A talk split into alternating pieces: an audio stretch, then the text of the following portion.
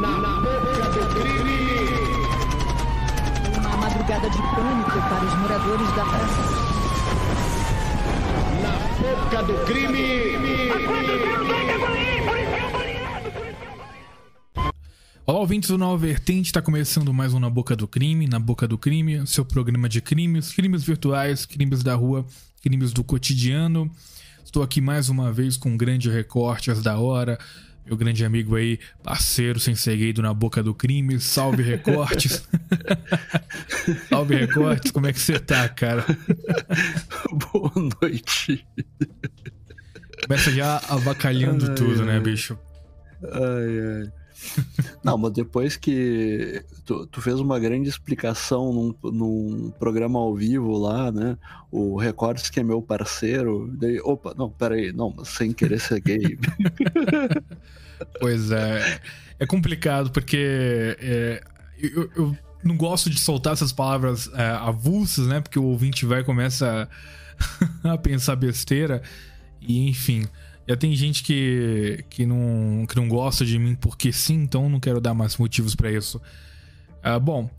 ah, só avisando, né? Eu tomei um strike no YouTube, então você está me escutando É aqui pelo. Tomei, né? E, ah, e é bom recorte. Eu até conversar isso com você. A gente tem que tomar muito mais cuidado no que a gente fala. Não só nas palavras em si, mas no contexto, do, no que a gente tá querendo dizer. Porque o vídeo que caiu no meu canal foi o vídeo do Ronin. E, e ele fala sobre. ah, como é que eu vou explicar sem eu derrubar o Nova Vertente também? Ah, ele fala sobre ah, aquela atitude que, que o governo tomou para poder proteger as pessoas de um vírus mortal. E por causa disso, eu recebi um strike por informações médicas falsas. E aí, cara, eu. É assim, Puta merda. e você entende o recorte, não sei se você, não sei se você acompanha o Ronin, mas o Ronin ele é o cara dos termos, né? Então é o cara que tá sempre inventando um termo novo pra tudo que ele fala. Ele é o cara que tá sempre inventando palavras. Ele é igual o Code Hack nesse aspecto. Então, assim, eu tenho certeza absoluta que o Ronin não falou abertamente. Inclusive, os ouvintes que escutaram o podcast não deu tempo de eu escutar, porque quando eu fui escutar já tinha sido apagado pelo YouTube. É, inclusive, eu vou até pegar o backup com ele depois pra poder postar em outros lugares. Ah, e o Ronin, ele, é, ele não falou nada demais. Os ouvintes falaram, ó, o Ronin não falou nada demais. Ele não falou explicitamente ah, sobre sobre essa medida aí do governo pra proteger as pessoas, entendeu? Então, assim, ele só... Ah, É então foi foda, um pau cara. cu que fez isso. É, eu também acho que foi denúncia. Tenho certeza que foi denúncia, na verdade, né? Então eu acho, uma, eu acho até que a gente não, não. A gente tem que tomar cuidado também, não só ah, nas palavras, mas também no contexto, porque quem acompanha essa bolha nossa aqui, né, de, da esgotosfera e tudo mais, já tá meio que ligado nas coisas que a gente quer dizer. Então, assim, o pessoal ele vai, vai sacar as coisas. Mas, além disso, existe, existe também uma, uma perseguição do próprio algoritmo. Porque, por exemplo, já faz o que? Um mês que eu não tenho quase nenhum vídeo monetizado. Então, o vídeo que eu lanço automaticamente já pede monetização. E eu tô preocupado com monetização? Não, até porque eu nunca nem recebi nada do YouTube. Desde que eu consegui monetização, nunca nem consegui dinheiro nada com isso. Mas, cara, o fato de não estar monetizado não significa é, o, o- que eu não vou receber dinheiro também. Mas o, o, o que me preocupa do fato de não estar monetizado é que existe alguém, ou existe um, um, digamos assim, um olhar do YouTube sobre o meu conteúdo que já está sinalizando que meu conteúdo já não é muito legal pro YouTube. Entendeu? Eu já, já ligo o alerta, né? Que o YouTube já tá vendo que o meu conteúdo não é um conteúdo que ele aprova. E aí eu fico meio que no radar da galera, dos caras. Então isso já me preocupa por si só. Então é complicado. E eu falo, já falei isso pra várias pessoas, até o Hernani discorda de mim, mas eu, eu acho que a longo prazo, infelizmente, vai ser uma realidade. Que o nosso meio não vai existir, cara. Você acha que podcasts como o meu, no- o seu, da Ju, principalmente, né? Que a Ju também fala umas coisas bem polêmicas. Você acha que daqui a longo pra, daqui a uns anos vai existir, cara? A censura vai, vai cada vez ficar mais apertada. Eu acho que vai chegar um momento, cara, que muito dificilmente a gente vai conseguir falar as coisas que a gente pensa. Se a gente não for 100% comercial, não for 100% politicamente correto, eu acho muito difícil a gente sobreviver nessa plataforma. O que, que tu acha? Olha, o, o Code tem conseguido sobreviver, né, cara? E a, é, o que acontece é, o Code hoje ele faz mais live, né? Mas o conteúdo dele já, também já, já não era monetizado. Isso que ele dava um jeito todo de não. É, de não é, falar termos, né? Tu sabe Sim. que os termos que o Code usa são bem. Hoje, aliás, são bem hoje a gente vai né? utilizar né? vários, né? Exato. Mas. É, hoje falaremos de cavalos e aras, né? Uma, Não, mas peraí, peraí, peraí, peraí. A gente tem que preparar o ouvinte pra, pra entender, porque nem todo mundo acompanha o Code Hack. Pelo menos, assim, algumas pessoas que eu conheço, algumas nem, nem acompanhavam, tá? Então, assim, a gente tem que meio que explicar para eles, porque senão vai ter ouvinte e vai falar, oh, os caras estão falando em código aí, foda-se. Não, cara, porque a gente tem que realmente explicar, né? Vamos, vamos explicar de uma forma um pouco mais, sem falar palavras explicitamente, mas o, o, o arara, né, que você fala, seria o esfrufro, né? O, sim, o ara-ara pode ser ou tanto o estufro quanto o, o, o, pode às vezes também ser o sexo consentido, né? Sim, entendi. É, mas vai depender do contexto, né? Mas no caso do que, do que a gente vai falar, né? É muito mais o primeiro que tu falou, o estufro, né? Cara, Agora. Eu me, sinto meio, eu me sinto meio tiozão, porque quando eu, quando eu fico pensando num termo pra exemplificar sexo consensual, a primeira coisa que me aparece na minha cabeça é a expressão do Marcelo Rezende sapeca iaiá, que é aquela expressão que ele usava lá no jornal. E eu me sinto um boomer por isso, né, cara? Porque toda vez que eu penso assim, ah, eles fizeram sapeca iaiá. Porra, cara, só quem vê jornal na, jornal não só não, jornal da Record, que é pior ainda, vai, iria pegar esse termo, né? Sapeca Iaiá pra mim é nova. Essa é nova pra mim. Mas deixa eu ver o que mais aqui. O, o, o cavalo é, é um termo relacionado àquele pessoal lá de nariz grande, sabe? Ah. Aliás, falando nisso, é um grande abraço pro Homero, que passou aí um, um, uma vergonha alheia com o haitiano olhando ele, pensando o que que, esse, que que é esse louco com as mãos juntinhas dizendo né? E eu imagino o Homero pensando, puxa, eu tenho um nariz grande aqui. tenho muito dinheiro. Vou comprar muitos juros. Entendeu? Esse daí é o pessoal é, é, essa é, é, o pessoal é, cavalo, né? O. Ara significa o povo cavalo, entendeu? Entendi. Aquele povo. É... Lembrando que tem o, os cavalos que são gente boa e tem os que não são, né? Tem uma turma ali que quer mais que a gente se ferre. Outros não, enfim, né? É, que mais que a gente vai falar aqui? Deixa eu ver.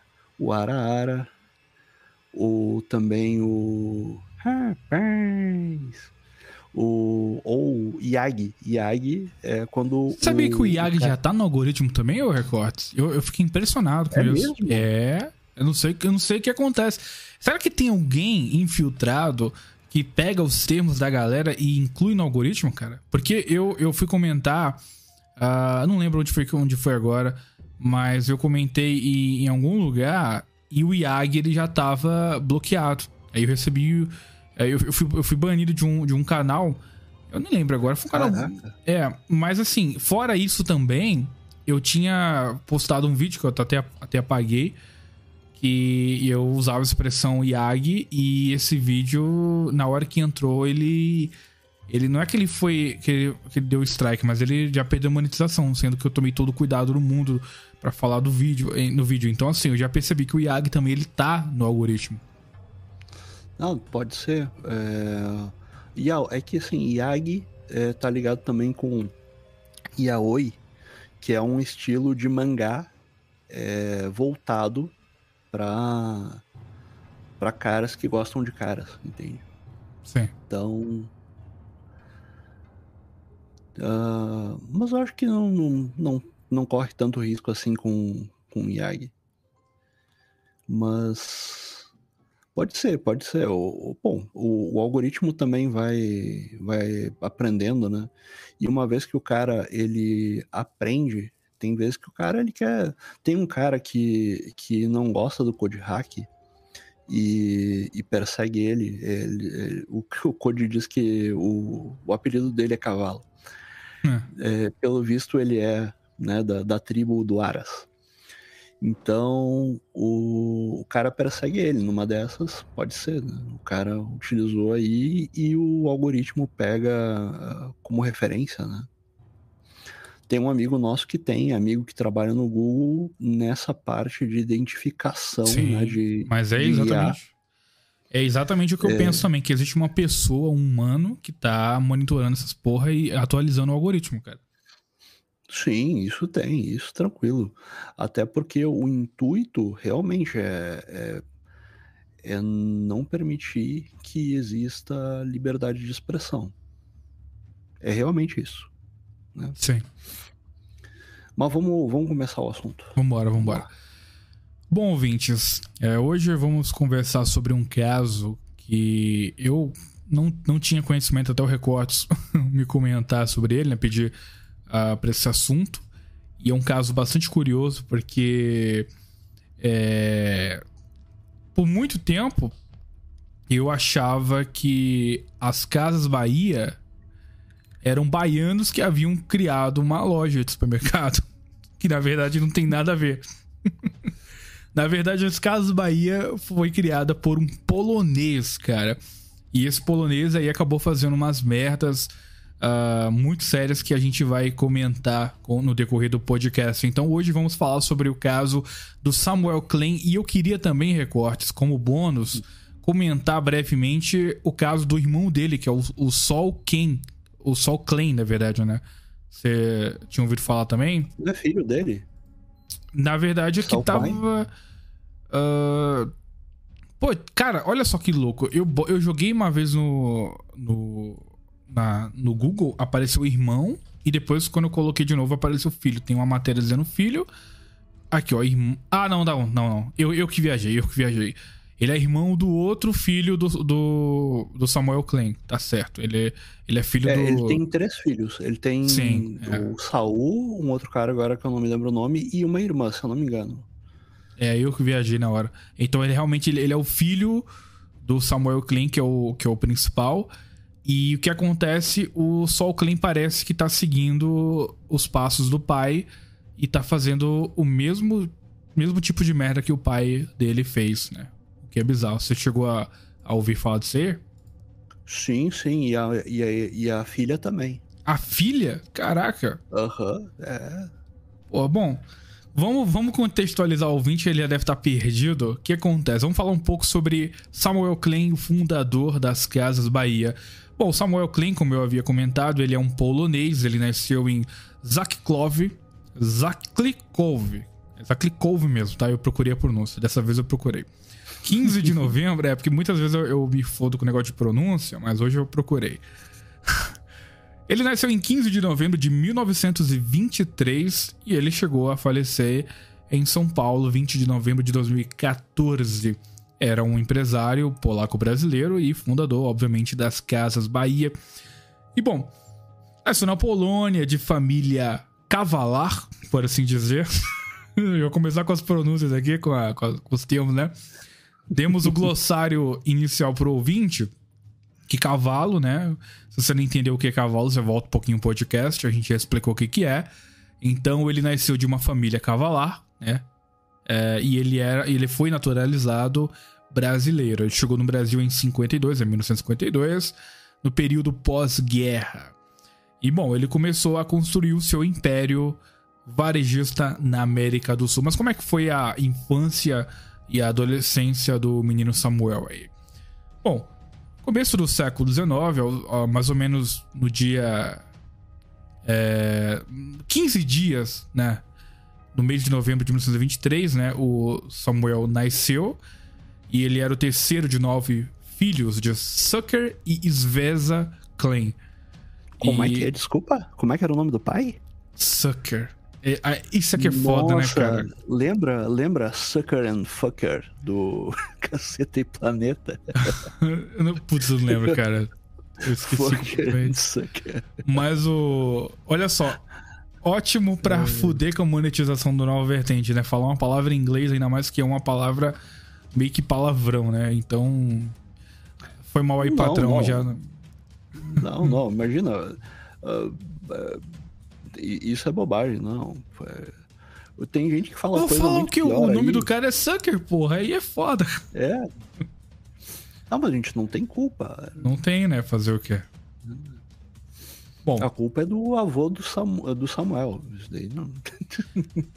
Cara, se você parar pra pensar, essa família deve ter uma, uma espécie de. Sei lá, cara, de linhagem de putaria, porque o nome do pai do, do cara é Sucker. O filho abusou de um monte de mulher. O filho do filho abusou também de um monte de mulher. Será que isso aí é, é mera coincidência, cara? Ah, vai saber, né, tia? Vai saber. É. A gente... Bom, os ouvintes vão entender logo, logo. Bom, ele nasceu nessa aldeia, na cidade de Zaklikov, na Polônia. É, havia mais ou menos 3 mil habitantes nessa aldeia, onde apenas uma pequena minoria eram cavalos. Desculpa. Eram cavalos e tinham, o- e tinham como idioma o Yiddish, é, que era uma língua derivada aí do alto-alemão. Bom, o continente ainda estava sob tensão de ameaças. Vixe, essa palavra aqui é foda, né, cara? Ameaças do, do pessoal do bigodinho. O continente estava ainda sob tensão das ameaças lá da galera alemã. E sofria sequelas da Primeira Guerra Mundial.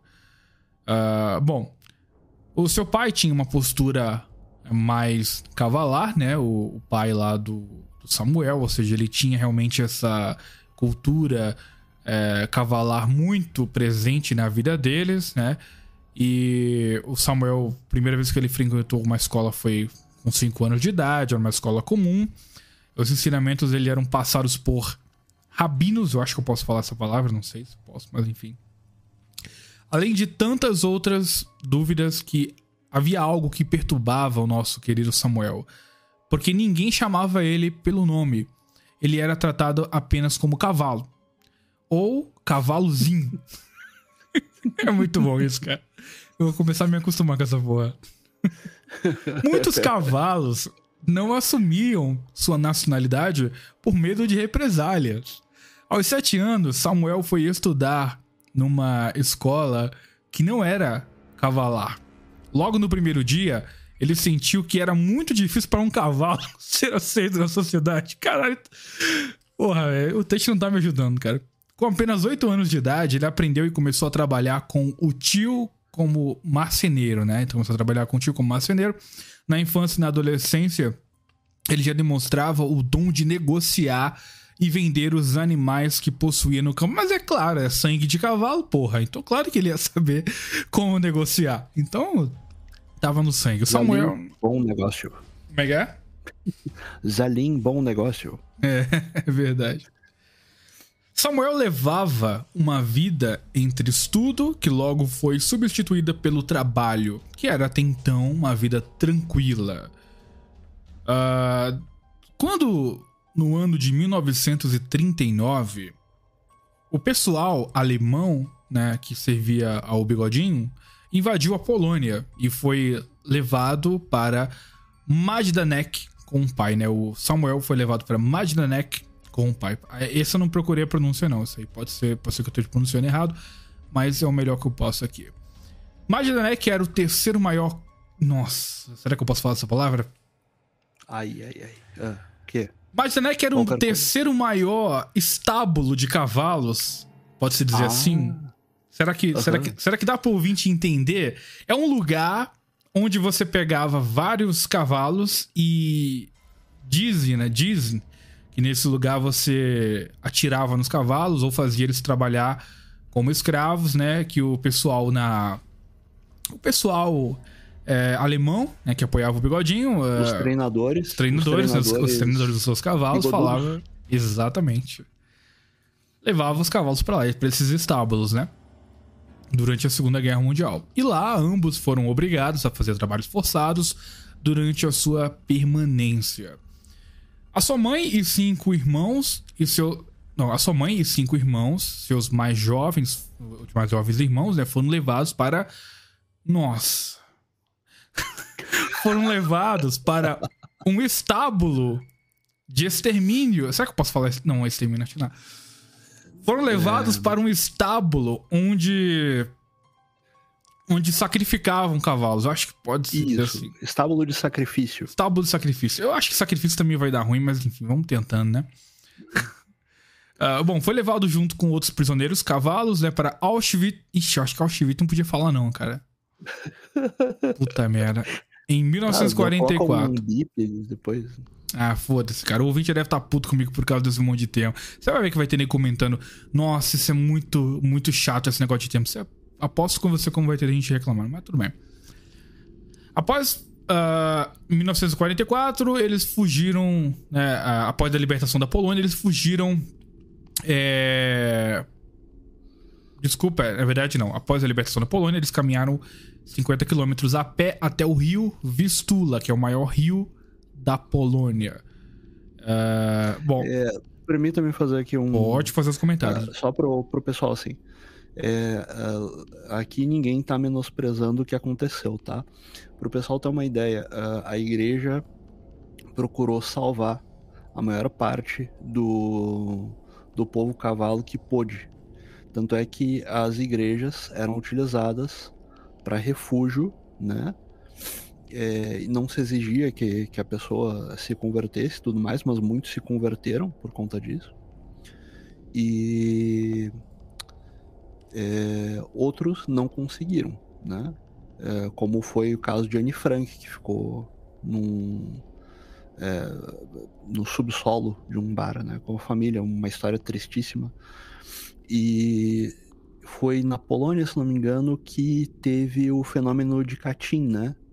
Que foi quando o exército russo entrou, tomou como prisioneiros os ah, uma boa parte do exército, né? Ou sei lá, um pelotão, uma coisa assim. E deu fim neles com armas do povo do bigode, alemão. E só mais tarde foram saber que quem tinha eh, cometido né, o, o crime lá de Katyn foram os russos por causa de um, de um tipo de corda lá que só era fabricado na Rússia. Né? Acho que era uma coisa assim. Então, cara, é, a, a família do, do Samuel Klein realmente sofreu coisas ab- ab- absurdas, assim. É, ninguém tá menosprezando isso daqui, só pra ficar claro. A gente tem ideia da história e é, o, a questão da fome também, que, que era uma coisa é, bem é, comum, né?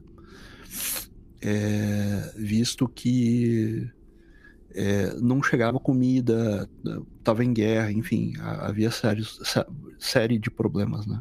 Mas pode continuar. Só pra ficar esse disclaimer mesmo. Show de bola. Bom, depois que passou os tempos, o- os irmãos Klein eles foram para Alemanha, que era administrada pelos norte-americanos. Ah, eles conseguiram reencontrar o pai vivo, viveram em Munique de 46 a 51, tendo início sua carreira como comerciante, vendendo vodka e cigarro para soldados americanos. Na Alemanha, Samuel fez de tudo para ganhar a vida vendendo produtos para tropas aliadas. Em cinco anos, juntou algum dinheiro, casou-se com uma jovem alemã de nome Ana e ali tiveram o primeiro filho. Logo, sentiram que era hora de deixar a Europa e reconstruir a vida em outro lugar. Mas o pai de Israel, junto com a outra irmã Esther, é, Desculpa, o pai foi para Israel junto com a irmã Esther, na verdade. Samuel, ele queria emigrar para os Estados Unidos, mas ele não conseguiu. pois a cota de imigração estava cheia, né? Então ele decidiu ir para a América do Sul, porque aqui na América do Sul a gente aceita todo mundo, né? Nos outros países é mais difícil, mas aqui qualquer um tem que vir para essa bosta, né? Decidiu para a América do Sul e onde tinha alguns amigos, e ele conseguiu visto para a desconhecida Bolívia e lá chegou com esposa e filho. Em 1952, a Bolívia vivia uma situação socio social, desculpa, muito complicada, com disputas políticas violentas e uma revolução em curso. Klein recordou-se de uma tia que vivia no Rio de Janeiro. Aí veio pro Bostil, né?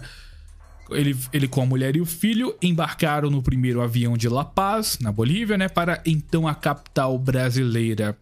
Caraca, em 52. Ah, é, porque Brasília só foi, só foi existir em 60, né? Então Tá certo, antes ainda era a capital Rio de Janeiro. Em menos de dois é, ele meses. Vem, ele Foi? vem pro Brasil numa hora muito boa. Sério? É, tem, claro, problemas, mas é. Cara, ele vem com. Provavelmente ele vem com uma. Com moeda estrangeira. E ele pega ali o país numa. numa ascensão. Ele vai se dar bem nisso daí. Cara, uma coisa, o Recortes, que eu tava comentando lá com o pessoal no grupo lá do Milhas Caverna, não sei se você vai concordar comigo, um breve comentário aqui, mas eu acho que hoje, muito, hoje é muito comum as pessoas falarem um tal do basta querer, meritocracia, sendo que a maioria das pessoas que evoluíram na vida é porque a situação do mundo era diferente. Porque assim, eu penso assim, no tempo dos meus avós, né, e, e, e daquela época, como era difícil você ter um diploma como eram, como existia menos concorrência, como era, digamos assim, mais fácil você empreender porque você não tinha tanta concorrência nem tanta, digamos assim, iniciativa. Você não tinha, por exemplo, se você quisesse abrir uma loja, ah, um mercadinho, na verdade, você não ia ter 500 no seu mesmo bairro. Então, assim, é uma coisa, eu acho que por ter menos concorrência e por um diploma de ensino superior ser muito mais valorizado naquela época, justamente pela escassez de pessoas é, com ensino superior, é, era muito mais fácil você virar um empresário.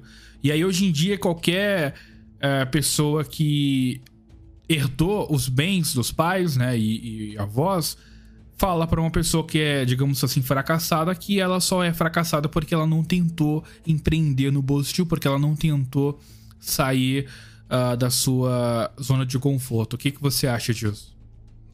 Tem isso, tem isso daí realmente. E, e o, o, problema é o seguinte, ó. Uh, como é que pode dizer assim?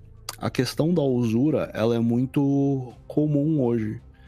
O que acontece, por exemplo? Digamos que o cara, ele vem de uma família em que ele herdou terras, tá bom? Então, sei lá, o cara, ele herdou a terra e o que que ele pagou pela terra? Nada ele herdou simplesmente dos pais. Digamos que ele tenha herdado. Uh, uh, deixa eu ver, 40 quilômetros quadrados. Vamos colocar de forma que seja por quilômetro quadrado, para o ouvinte ficar mais tranquilo na, na hora de pensar. Ele vai lotear isso daí para virar, por exemplo, uh, digamos desses 40 quilômetros, ele vai pegar 10 ou 20 e vai loteá-los qual seria o valor correto? Qual seria o valor é, justo para aquilo ali? Se ele for pensar, por exemplo, que aquilo está perto da cidade, ele vai, digamos que, vender aquilo ali por. O, digamos que o valor seja. Vamos dizer que seja, sei lá. É, 10 mil. O valor justo. Quer dizer, é o que a terra vale, né? Ele, quer dizer, ele pagou ali para lotear aquele negócio. Então ele vai vender, sei lá, de 500 metros quadrados. Então cada quilômetro ele vai vender por 500 metros quadrados o, o lote. É, então ele tem dois lotes por quilômetro, né? Quadrado. O que, que vai acontecer? Se ele lotear isso daí de forma é, usando a usura e ele cobrar, é, ele achar, por exemplo, que o banco. É, não, o banco tá certo, vou vender isso daqui a 60 mil, 70 mil. Mas o valor correto é o quê? É 10 mil. Esse seria o valor justo. É isso que encarece. É a tal da, como que diz, especulação, né? Que os é, esses é, libertários, é, como é que é o nome? É, uh, liberalistas falam assim, ah, é, é, porque o livre mercado e coisa assim, né? Só que qual é o valor correto daquela coisa? Quando a gente começa a colocar o valor que um, um, valor muito alto que não é justo, isso vai incidir em todas as coisas por perto. Então, por exemplo, se o valor da, da gasolina é, for alto, isso vai influir também no preço dos alimentos. Por que, que o preço dos alimentos hoje ele é caro? Porque o valor do diesel é alto. Por que, que o valor da, da casa, de uma casa hoje, ele é tão alto? O, o valor do, de um lote, ele é tão alto? Porque existe uma especulação em cima dele. Não é o valor justo né, que, é, que é pego. No tempo do, dos nossos dos do meus, meus pais, pelo menos. Meu pai morreu com 73, 74 anos. É, o preço das coisas, quando ele era mais novo, ele era mais perto de um preço justo. Da mesma forma, por exemplo, a, a, deixa eu ver aqui, 10 anos, um terreno, o terreno onde um, um dos meus colegas construiu casa, ele comprou o terreno por 10 mil. Hoje o mesmo terreno do lado dele está sendo vendido por 80, 90, 100 mil. Peraí, como em 10 anos, né, o terreno subiu tanto? Eu já vi terreno que não vale nada sendo vendido por um milhão, cara, sem sacanagem. Só porque ah, tem. Ah, pode falar. Não, pega o Rio de Janeiro, onde já se viu, cara, vender um, é, um apartamento de, sei lá, 70 metros quadrados, ou que seja 100, Sim. por 5 milhões. Puta que pariu, cara, tá doido. Pô, a caverna ali em Porto Alegre, né? É, construíram, putz, como é que é o nome? Barra Shopping Sul, do lado, junto do Big, no mesmo terreno, né? E fizeram um prédio lá bonito, bonito mesmo mas o cara especulou em cima daquilo como se fosse ser um, uma maravilha. O cara comprou caverna, uma sala lá, por 5 milhões. E ele queria alugar a sala por 10 mil reais, se eu não me engano. Cara, por, como é, por que, que o cara vai alugar uma sala ali? Se ele pode alugar uma sala, sei lá, 2, 3 quilômetros mais pro lado, e ele vai pagar mil. Quer dizer, existe uma especulação e um passar de, de perna do, de até mesmo imobiliárias. É, existiu, né? Hoje a gente tem uma bolha imobiliária. Eu, eu acredito nisso, eu vejo aqui na cidade. É, o pessoal fala, ah, puxa, falava, né? Lá do, do PCC, né? Do, não do, do PCC aqui do Brasil. O PCC de olhinho puxado, né? Hum. É, que, ai, puxa, olha só, ó, lá estão construindo, como é que é, é, prédios e tudo mais, e não tem ninguém que tenha como comprar. Ô meu amigo, olha para o Brasil, olha para o Brasil. Aqui tem é, na cidade a, onde eu moro, no Paraná, em Porto Alegre, tem N prédios que, quando eu trabalhei em imobiliária lá em Porto Alegre, os prédios, cara, é, assim, ó, prédio de, de, apartamento de, acho que, sei lá, 120 metros quadrados, 150 metros quadrados, por 5 milhões, 3 milhões, 4 milhões, e ninguém comprava. E apartamentos também, pro Minha Casa Minha Vida, é, agora não me lembro mais a, o nome da, da empresa lá, mas os caras não estavam conseguindo uh, uh, vender Pombal é, a gente chama de pombal lá, né? Sim, aqui também. Que são. Ah, é? Tá bom. Então, é, aquele conjunto enorme de apartamento. E peraí, que porra é essa? Os caras não conseguem vender por quê? Porque não tem é, um preço justo e as pessoas, além de não, não ter um preço justo, elas, é, elas não têm poder de compra. Por quê? Porque todo o meio tá influenciado por isso. Por conta do preço não ser justo. Então, puxa, o, daí o cara, o que, que, acontece? O cara tem que pagar um diesel alto. Então, isso daí vai para os alimentos. Daí o cara que faz serviços, é, sei lá, o cara arruma máquina de lavar. Pô, cara, o cara precisa comprar leite, precisa comprar as coisas para a família. Ele aumenta o preço dele. Então, é, tudo vai ficando mais caro. Isso é um problema, né? Logo, isso vai influenciar tudo. É uma cadeia. É uma cadeia de. É, como se fosse uma cadeia de dominó, né? Aquela que tu. Pum, foi construído. Daí tu bate no, no dominó mais do, do extremo, ele vai caindo e todos os outros vão caindo. Até completar o todo. A questão é quando que isso daí vai chegar ao final.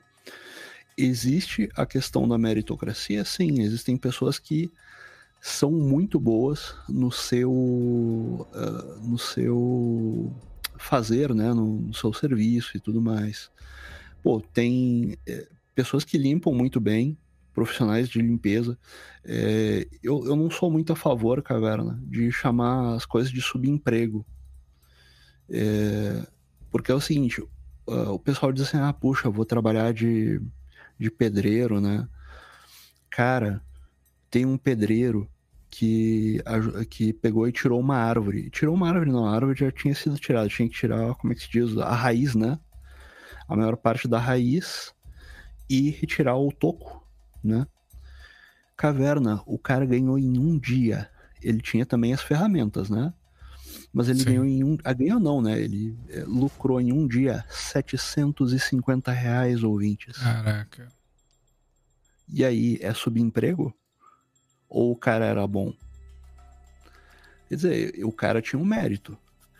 Então, tu vai fazer alguma coisa. Eu conheço, por exemplo, pedreiro que é uma bosta. E o cara quer receber de qualquer forma.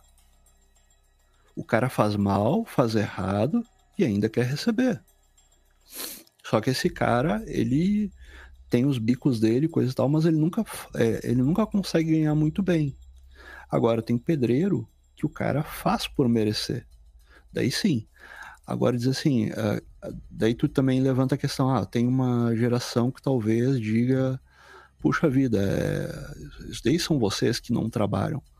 Não, é, existe sim a questão do mérito e existe sim a questão da pessoa ser focada, né? É, até um dia a gente estava falando na boca do crime, é, eu falei, ah, puxa, eu dou meu 100%. Realmente, é, a gente é, dá o nosso 100%, né?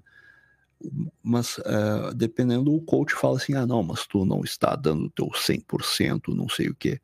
Cara, vai depender do que, que o cara tá falando. Existem coisas que eu vou falar, eu vou olhar pro coach e eu vou dizer, olha, cara, tu tá falando merda.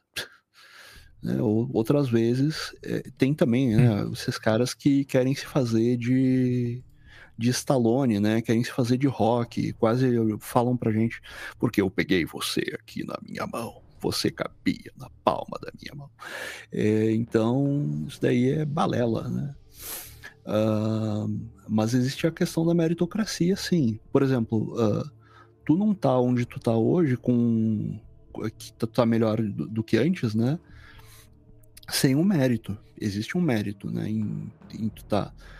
É, existe um mérito que eu tenho para estar tá perto dos meus filhos, por exemplo. Né? Eu trabalhei para e trabalho para ficar perto deles.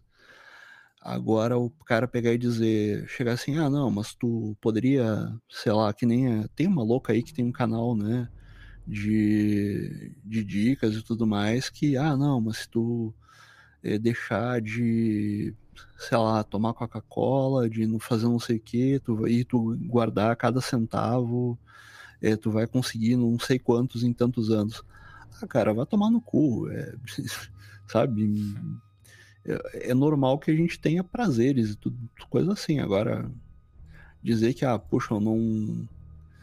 É, cada caso tem que ser visto, né? Mas é, existe todo um, um negócio hoje para nos levar para baixo, que, que tem a ver com a questão da usura, né? Que é aquela coisa assim, ah não, mas eu vou ganhar dinheiro é, sem ter que trabalhar. Eu vou ganhar em cima de juros e coisa e tal. E a gente vai ver logo, logo no, na questão da. quando, que, quando entrar na questão das vendas aí. Sim. Bom, continuando na história, então ele foi pro Brasil, né? Foi pro Rio de Janeiro, porque ele tinha uma tia que vivia no Rio de Janeiro. E ele então começou como um comerciante, ele é, começou a morar lá em São Caetano do Sul também, depois na Grande São Paulo com a família. Ele foi, ele foi se mudar para lá. A esposa e o primeiro filho do casal, que é o Michael, que. Michael. Na verdade, o Michael acho que não chegou a ter crime nenhum, pelo menos até onde se sabe. Mas o outro, né, que é o, o Sol, que vai aparecer depois, é que tá. que vai entrar também nessa. nessa nesses crimes da família. Bom, o Michael era o primeiro filho, ele tinha um ano de idade. E além da família, ele trazia né, uma pouca bagagem. E ele tava com um sonho de prosperar em São Paulo, né? Parece aquela coisa de nordestino quando vai pra, pra São Paulo e, e, e Rio. E, enfim. Ele tornou-se mascate, ele vendia roupas, roupa de cama, mesa, banho. Ele vendia de porta em porta, né, com uma charrete que ele comprou de um conhecido que, é, que transitava lá pelo comércio do Bom Retiro. E, enfim, ele também foi para para um lugar, né? Eu, na verdade, esse Bom Retiro, é, que é o lugar onde se tinha muitos é, imigrantes cavalos e árabes lá na década de 50. Então, era o lugar onde ele fazia as suas vendas de porta em porta. E em 1957, o governo lá do Juscelino Kubitschek, ele autorizou as automobilísticas multinacionais a instalarem em São Paulo suas montadoras. E para isso precisava-se de mão, de mão de obra, desculpa. E com essa mão de obra veio do norte e nordeste do país uh, muitas pessoas que vieram para poder conseguir um emprego né, nessas montadoras de carro. E foi aí que o Samuel ele enxergou um, uma grande oportunidade de negócio. Ele vendia cobertores para essa população de baixa renda que vinha do Nordeste.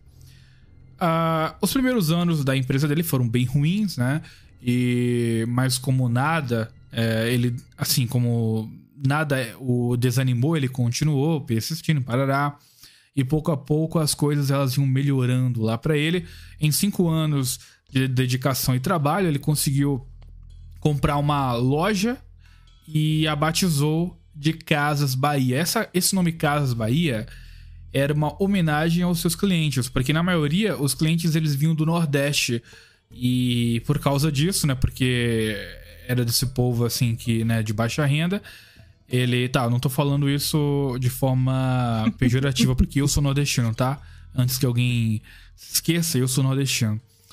Entre as suas principais con concorrentes tinha as casas pernambucanas. Caraca, eu não sabia que as casas pernambucanas é, já existiam antes das casas bahias. Caralho, bicho. As casas pernambucanas, pernambucanas é bem, bem antiga. As, as casas pernambucanas foram uh, inauguradas em 1908. Caralho, bicho. Bom, então as principais concorrentes das casas bahias eram as casas pernambucanas, que estavam em São Paulo desde 1910. O Klein, é, ele aumentou a variedade de produtos e começou a trabalhar com prestações e adquirir novas mercadorias. Então ele abriu lá a linha de crédito pro pobrão para ele poder comprar mais coisas. E aí começou então perdão, o Império. Pode, pode falar. Perdão, pode colocar uh, qual é o ano em que ele começa a fazer isso? Não diz o ano exatamente. Pelo menos no artigo aqui não diz. É, só fala uhum. que ele começou a vender, aumentar a variedade de produtos, mas eu acredito que deva ser basicamente nesse. Uh, ele começou em 1957, então bota aí uns, uns dois anos para ele melhorar. Vamos botar aí em 1960, né? Mais ou menos. Porque... Ah, então deveria ser um pendura, né? Sim. É, acho que sim, é certo. Bom, não, não, acho que não existia, como é que se diz? É, existia o, Carnê? o cartão. É, não, é por caneta, por caneta, certo? Sim, sim, sim é. Bom, aí o que acontece? A, por ele aumentar a variedade dos produtos, né, ele, ele já começava a vender móveis, colchões, outros itens. E a clientela começou a frequentar cada vez mais pagando as suas prestações. E aí que começou o império nas Casas Bahias, porque da pequena loja que ele tinha, ele começou a comprar cada vez mais lojas e quando chegou na década de 2000, ele já tinha 560 lojas e sendo o maior depósito de distribuição da América Latina.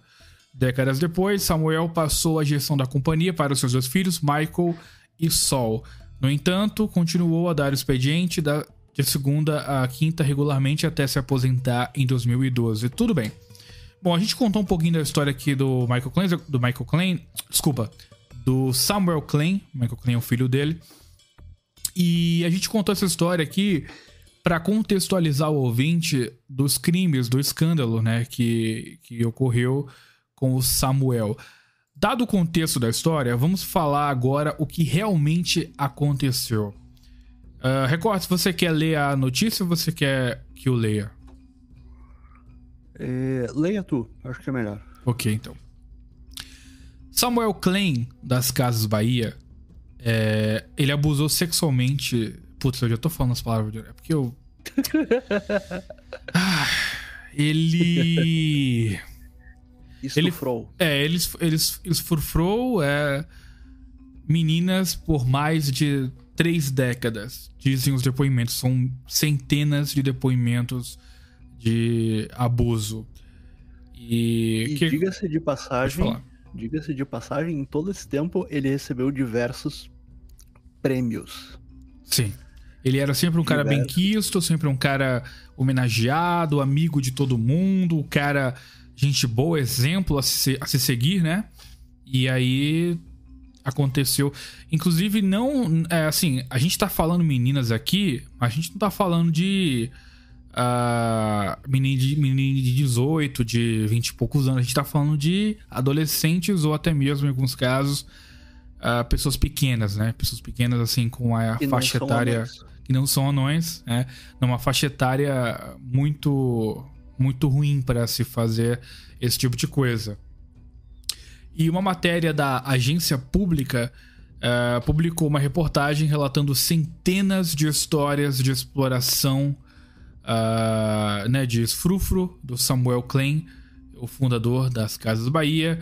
E o padrão né, que ele fazia, né, o modus operandi dele, era utilizar o dinheiro do caixa das lojas para remunerar menores de idade por uh, favores, digamos assim, né? E... e é absurdo, Caverna. É absurdo, Comentar. porque os caras chegaram, chegavam lá, né? As mães, as mães, cara. Imagina levando as crianças e. Aliás, levando os anões que não, não são anões, é, levando, né? E dizendo, ah, poxa, eu, eu vou querer levar dois guarda-roupas e uma cama. Ah, Pô, então, então é, é tipo. Ah, recordes. Então, no caso Uh, Também ele, ele dava dinheiro. móveis da loja para uhum. não só para as vítimas, mas como mãe, pais, para parentes da vítima também, é isso? Sim, sim. Caralho, bicho. Sim. É, não, da, da mesma forma que. Cara, é, é, bárbaro, é bárbaro, porque isso daí ocorria, ocorria frequentemente. Frequentemente. Caraca, tinha pessoas que ajudavam ele, é, tinha pessoas responsáveis por comprar gel. Gel é aquele para passar no, no é, gel lubrificante pro, né? Porque cara, ele não queria saber. Ele queria sempre é, ele é, queria fazer a, a, coisa em série. Ele colocava e pum. Ele não se interessava, se interessava pela pessoa. Ele era é, tem é, fotos do das festas assim. Então tinha segurança, tinha as meninas, é, tinha a questão, por exemplo, de que é, a, o, a assessora ou assessor lá dizia para as meninas assim: Ah, quantos anos tu tem? Daí a, a guria falava, sei lá, 20. Daí ela fala assim: Ah, faz o seguinte, diz que tu tem menos. Porque Caralho. tem que. É, não, tinha tinha isso daí. Daí na hora de receber era isso. Vai lá no, no caixa. Ah, o seu Samuel mandou vir aqui. Daí eles ligavam, ele dava o ok, né? Mas era durante Então, 30 anos. Isso, é uma, assim. isso era uma coisa, Recortes, que devia ser amplamente comentada dentro das lojas, porque durante todos esses anos você vê o, o Samuel fazendo esses favores para certas funcionárias, você não ia pensar, ô, que chefe bacana que tá abrindo aí a carteira para ajudar as moças. Com certeza todo mundo já sabia do que se tratava, ah, já tinham os boatos, então assim, anos e anos e anos essa merda, ninguém nunca. Quer dizer, existem relatos desde 1983, né? mas eu acho que por causa da grana dele, né, com certeza, é, eram abafados os casos, mas era uma coisa muito corriqueira, ou seja, é, era, era uma rotina, digamos assim, como o cara fazer uma, uma inspeção, né? É, o cara já via Sim. aquilo como na- com naturalidade, né, cara?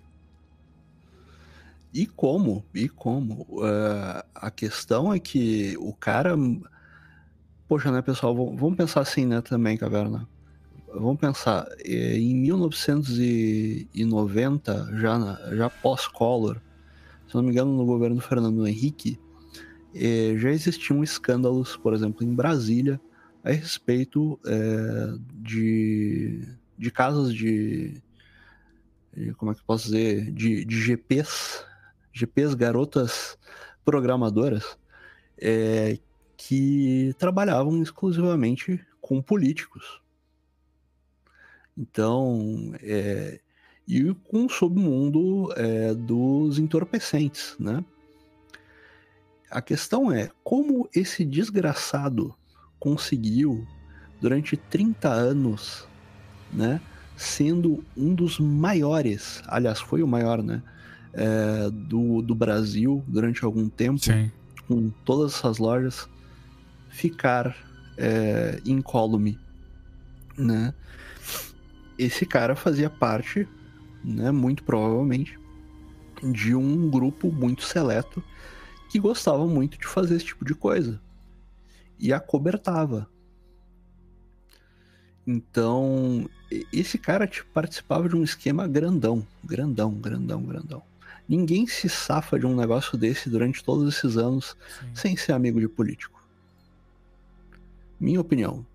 Minha opinião. Com certeza, ele tinha amigos de vários ah, departamentos, com certeza, não só na política, como na, na, na polícia também. Ele deve ter certeza que algum delegado ah, poderia ser facilmente manipulado por ele. Manipulado, eu digo, né? é, financeiramente, né? O cara poderia dar uma grana pra ele ah, e aí acobertar as coisas. Eu acredito que ele tinha poder pra comprar muita gente, cara. Ah, pode comentar. Não, não, fale. Mas é, é isso mesmo, cara. Eu acho que pelo, pela grana que ele tinha, ele conseguia fazer essas coisas. Porque assim, pra, pra ele fazer do jeito que ele faz, tão abertamente, sem ser uma coisa muito escondida, sabe? Levar a as meninas pra um lugar secreto, uma parada assim mais ah, confidencial. Do jeito que ele fazia, tinha que ter muita gente sabendo e, e compactuando com isso. Com certeza. E ele, cara, é- é, digamos, não, não seria um nível de um Epstein, né? Mas é, com certeza esse cara participou de um, de um negócio. Velho, eu, eu não, não consigo imaginar um- uma nojeira tão grande assim, um- uma criatura tão nojenta a ponto de, de desse modus operandi que esse cara tinha. Minha nossa. O pessoal vai procurar ele já velho, ele era um gordão, velho. Gordão. Daí tu vê a questão ali do cara. Ah, não, mas ele usava lubrificante e tudo mais. Cara, é uma coisa nojenta, sabe? É, pessoal vai rir agora, mas é. Cara, teve um negócio assim. é, eu cresci, né, num bairro é, até os meus 10 anos, por ali, 9 num bairro é, num, num bairro de cavalo lá em Porto Alegre e caverna uma das coisas que, que eu nunca engoli cara que eu nunca tinha um um senhor no, no edifício onde meu pai era É, meu pai era, como é que se diz? É... Ai, cara, meu pai era zelador, né? E tinha um cara que eu, eu nunca gostei quando eu era criança, assim. Ele, ah, e aí, menino? Tá cada vez maior. E ele colocava a mão, né, rapidinho assim, onde tem o meu pinto. Cara, eu nunca gostei disso. É, é foda. Eu, se- eu ia pra trás, cara. Se isso era uma, uma coisa que os, os adultos achavam normal e é, qu- quando eles eram pequenos, né? Eu não sei. Mas eu nunca fiz isso daí. Nunca fiz e nunca vi ninguém fazendo, cara. Então, sei lá, cara, é um negócio muito esquisito, assim. É. Mas, enfim. Tem, tem coisas que, que, eu, que eu fico meio na dúvida, assim, sabe? Eu digo, putz. Graças a Deus nunca aconteceu nada de errado comigo, né? Mas, cara, não é um- eu não vejo como uma brincadeira normal, né? Jamais, Sim. assim. Com certeza. Mas vamos continuar. Vambora. continuar. Bom, ah, depois dessa matéria da agência pública que, elas, que ela publicou em abril, e foi abril de 2021, ah, mais cinco denúncias surgiram desde a publicação da primeira matéria. Cinco mulheres relataram ter sido vítimas da exploração de Klein. Uma delas afirmou que sofreu o primeiro ah, abuso com 13 anos de idade em 1983. Ou seja, já, já fazia anos e anos e a mulher escondeu isso aí por todo esse tempo. Os relatos mostram que Samuel promovia orgias em uma mansão em Angra dos Reis. Ele levava mulheres jovens e crianças. Puta, é foda. E pessoas pequenas, né, menores de idade, para o litoral do Rio de Janeiro em um helicóptero que partia da sede das Casas Bahia em São, Ca... em São Caetano do Sul, na verdade, né? Da sede, que era a primeira loja que ele comprou lá na década de 50. Ah, ou seja, ele pegava as funcionárias direto da loja, botava elas no helicóptero, jogava elas numa mansão. Jogava, o que eu digo é. Levava elas pra uma mansão, né? Em Angra dos Reis e a putaria rolava solta. Caralho, bicho. Eu tô pensando aqui comigo, Recortes. É... Quantas dessas mulheres não iam por vontade própria e agora meteram esse louco de que eram abusados? Eu sei que eram menores de idade, eu entendo isso. Mas é muito estranho você pensar que, caraca, velho, será que algumas delas não iam pela grana, pelo por algumas vantagens, né, por, por algo que ele fornecia? Ah, Talvez algumas não não o caso dessa de 13 anos, mas algumas um pouco mais velhas, sei lá, uns 15, 16, sei lá que elas não iam porque elas queriam realmente, digamos assim, se vender pra ele. Pode ser, pode, mas é. Como é que eu posso dizer assim? Olha, Caverna, mesmo uma prostituta, né? Mesmo. Desculpa, falei uma palavra que não pode. É, mesmo uma GP, né? Ela. Como eu posso dizer assim? Cara, ela não vai querer ser maltratada a menos que exista um contrato antes. Ah, como é que eu posso dizer assim? O- os relatos, né, são de que as mu- mulheres chegavam lá, elas é, não tinham desejo nem nada. Era fica de quatro e vai. E se eu bem me lembro, né, tem que ver ali a reportagem, mas ele usava o lubrificante principalmente porque ele queria fazer anal, sem perguntar, É. entende? Daí, é, o que que acontece? A, a criatura depois fica assim, puxa, mas que que, né? E- existe uma relação que, que assim, a, a criatura, ela pode muito bem ir, né, pra, pra uma coisa assim, Mas ela espera o quê? Espera, ó, vai funcionar assim, assim, assado. Tu vai receber tanto. Daí chega lá, cala a boca. Quer dizer, já, já é meio que coagido. É... Claro, é, as mais velhas principalmente, né? Assim, mas é. Aliás, as mais novas, desculpa, principalmente. Agora, as mais velhas, sim, algumas eu imagino que, que sim, né? Sabiam, iam e faziam por querer, mas. É...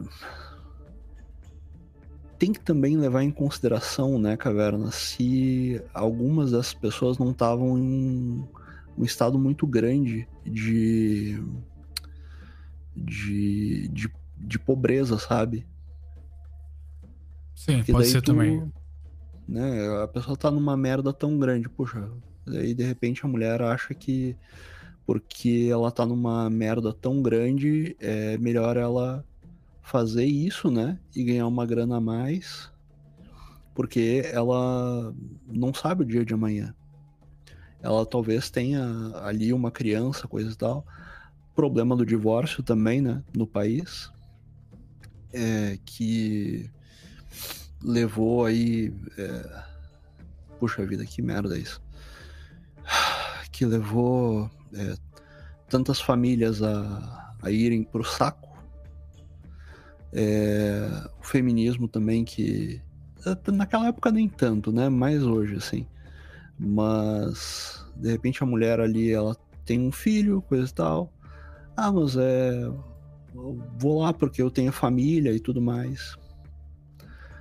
Ah, ela fez uma escolha? Fez. Mas é, existem. É, existe uma série de, de coisas em torno, né? É, existe um, uma série. Existe um contexto, né? Ah, ela fez Sim. um negócio errado? Fez. Fez, mas é. Puxa vida, é. Sei lá, se. Se eu não faria no mesmo lugar. É um, é, é, eu já, já conheci é, pessoas que se prostituíram por muito menos. Porque elas achavam que realmente tudo ia dar errado é, e, e, ela tinha um, um problema grave de, na cabeça. A tal ponto dela escolher tal coisa. Né? É, é errado, mais uma vez, sim. Eu não recomendo que ninguém faça isso. Né? O ideal é ser é, temente a Deus e tudo mais, colocar Deus acima. Mas, é, coitadas, de certa forma eu tenho pena. Tenho pena delas. Até porque, é, achando que iam ganhar alguma coisa, é, caíram nos braços do diabo, né? Olha o que o cara fez.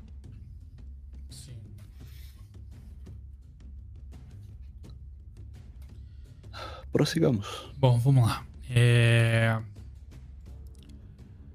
O que acontece? Uh... Algumas histórias afirmam que o esquema de pagamentos com verba do caixa da loja foi encerrado em 2011, quando a empresa foi vendida à Via Varejo.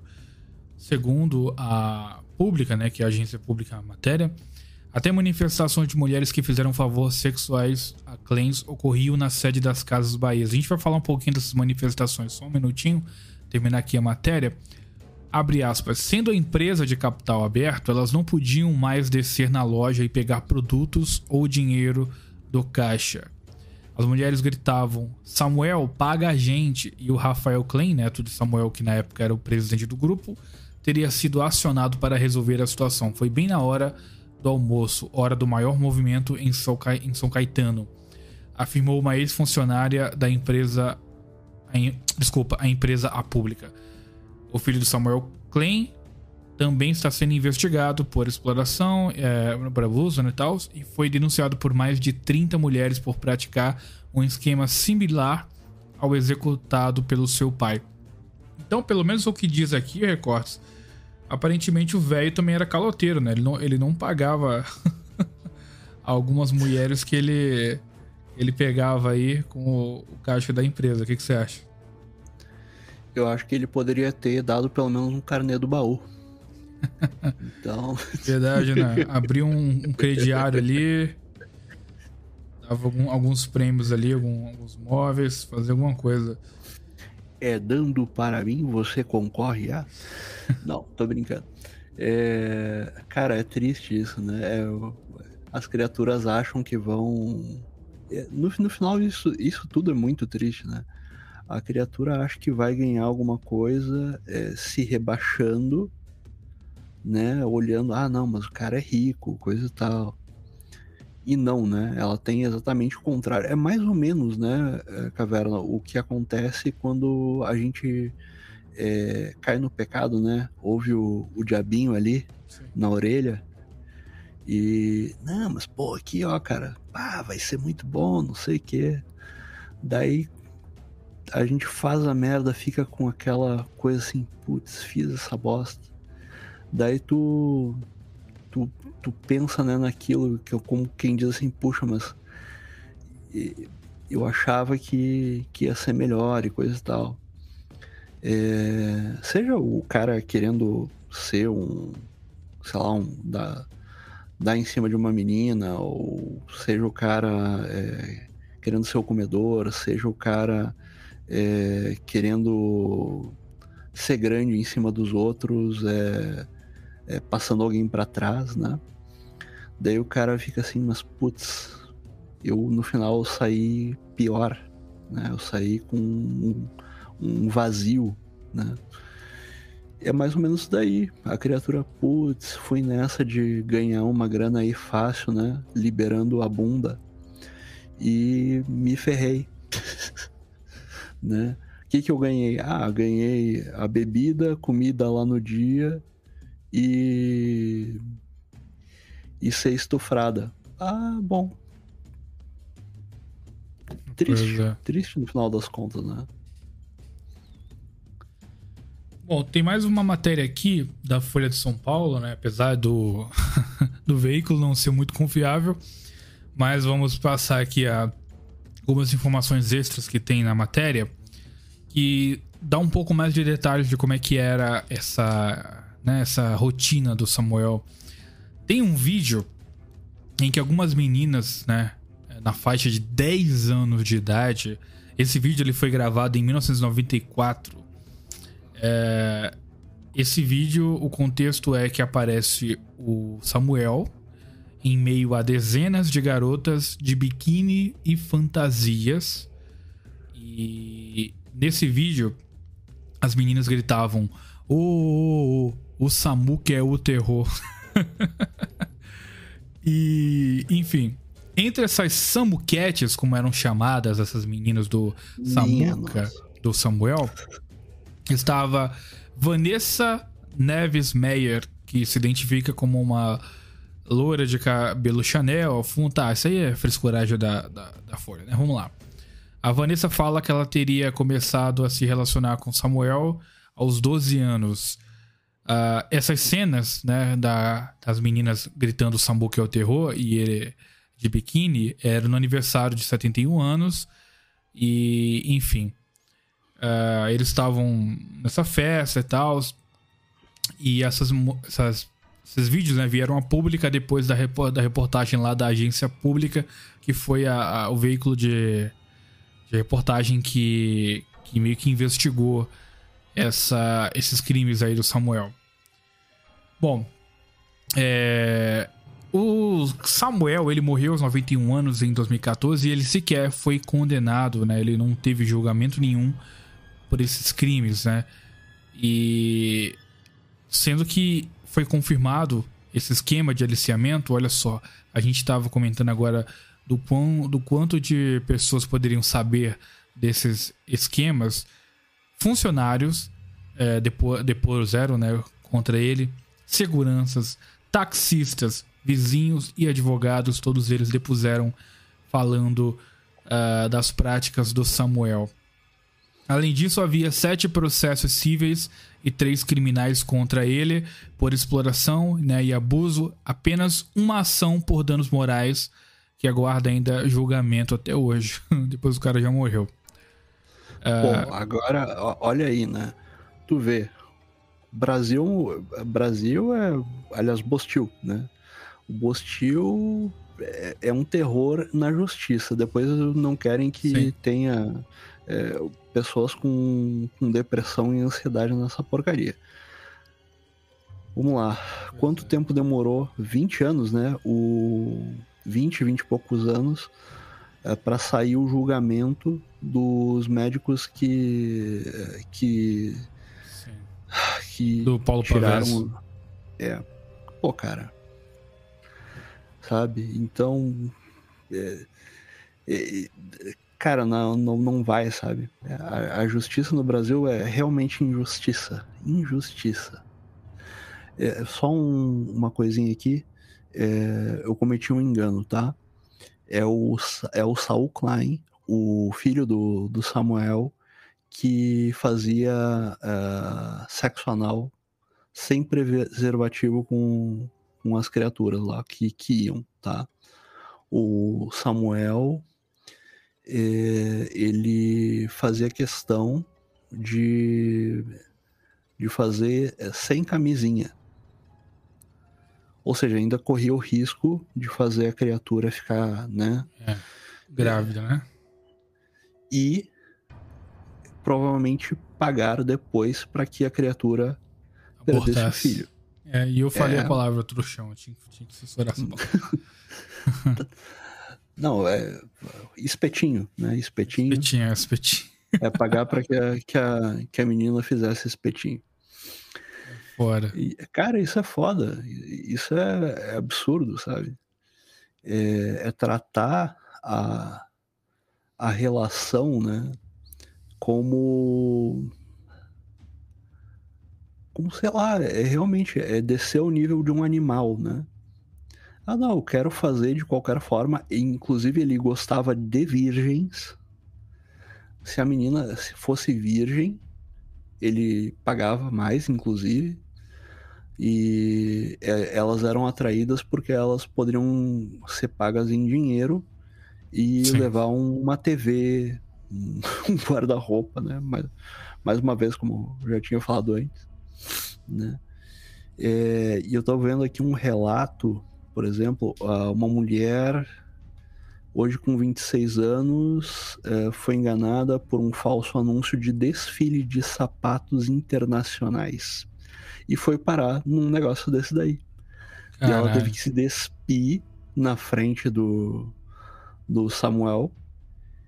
E é, um, um deles ficou com, com ela e o outro ficou com, com a amiga, que foi essa que, que foi lá pro, com o Saul Klein.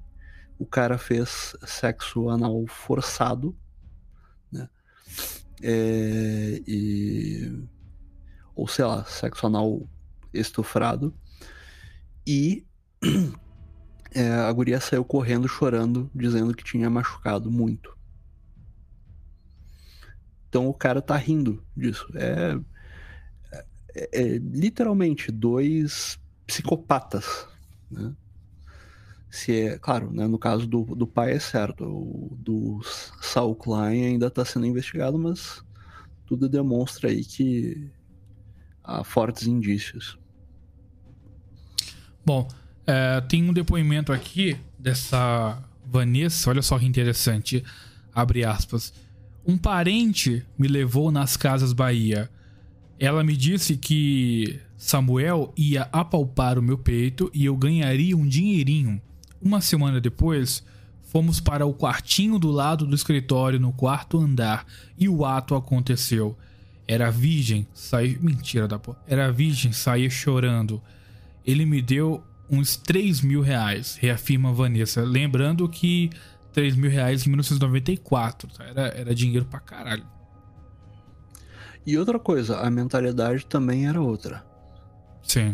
Então, a criatura, dependendo da, da criatura, de onde ela saiu, da família onde ela saiu, imagina assim, ó, é, a guria pega, ela se vê, ela nunca lidou com esse tipo de coisa, tá? Em 1994, cara, o mundo era diferente. Daí ela tá trabalhando naquele local e de repente o, ela pega e ah, é, deixa ele tocar no teu peito que tu vai ganhar uma graninha. Ela sobe o cara quer mais do que isso, ela corre risco de ser mandada embora, o cara pega e diz o quê? Eu tô supondo, tá? O cara pega e diz assim: Ah, olha, se tu sair agora, eu vou te mandar embora por justa causa, Sim. né? É...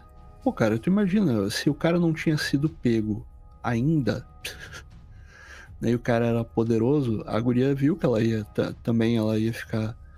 Pô, de repente a guria pega e, dependendo da idade, do, da cabeça dela, ela pega e... Puxa, é...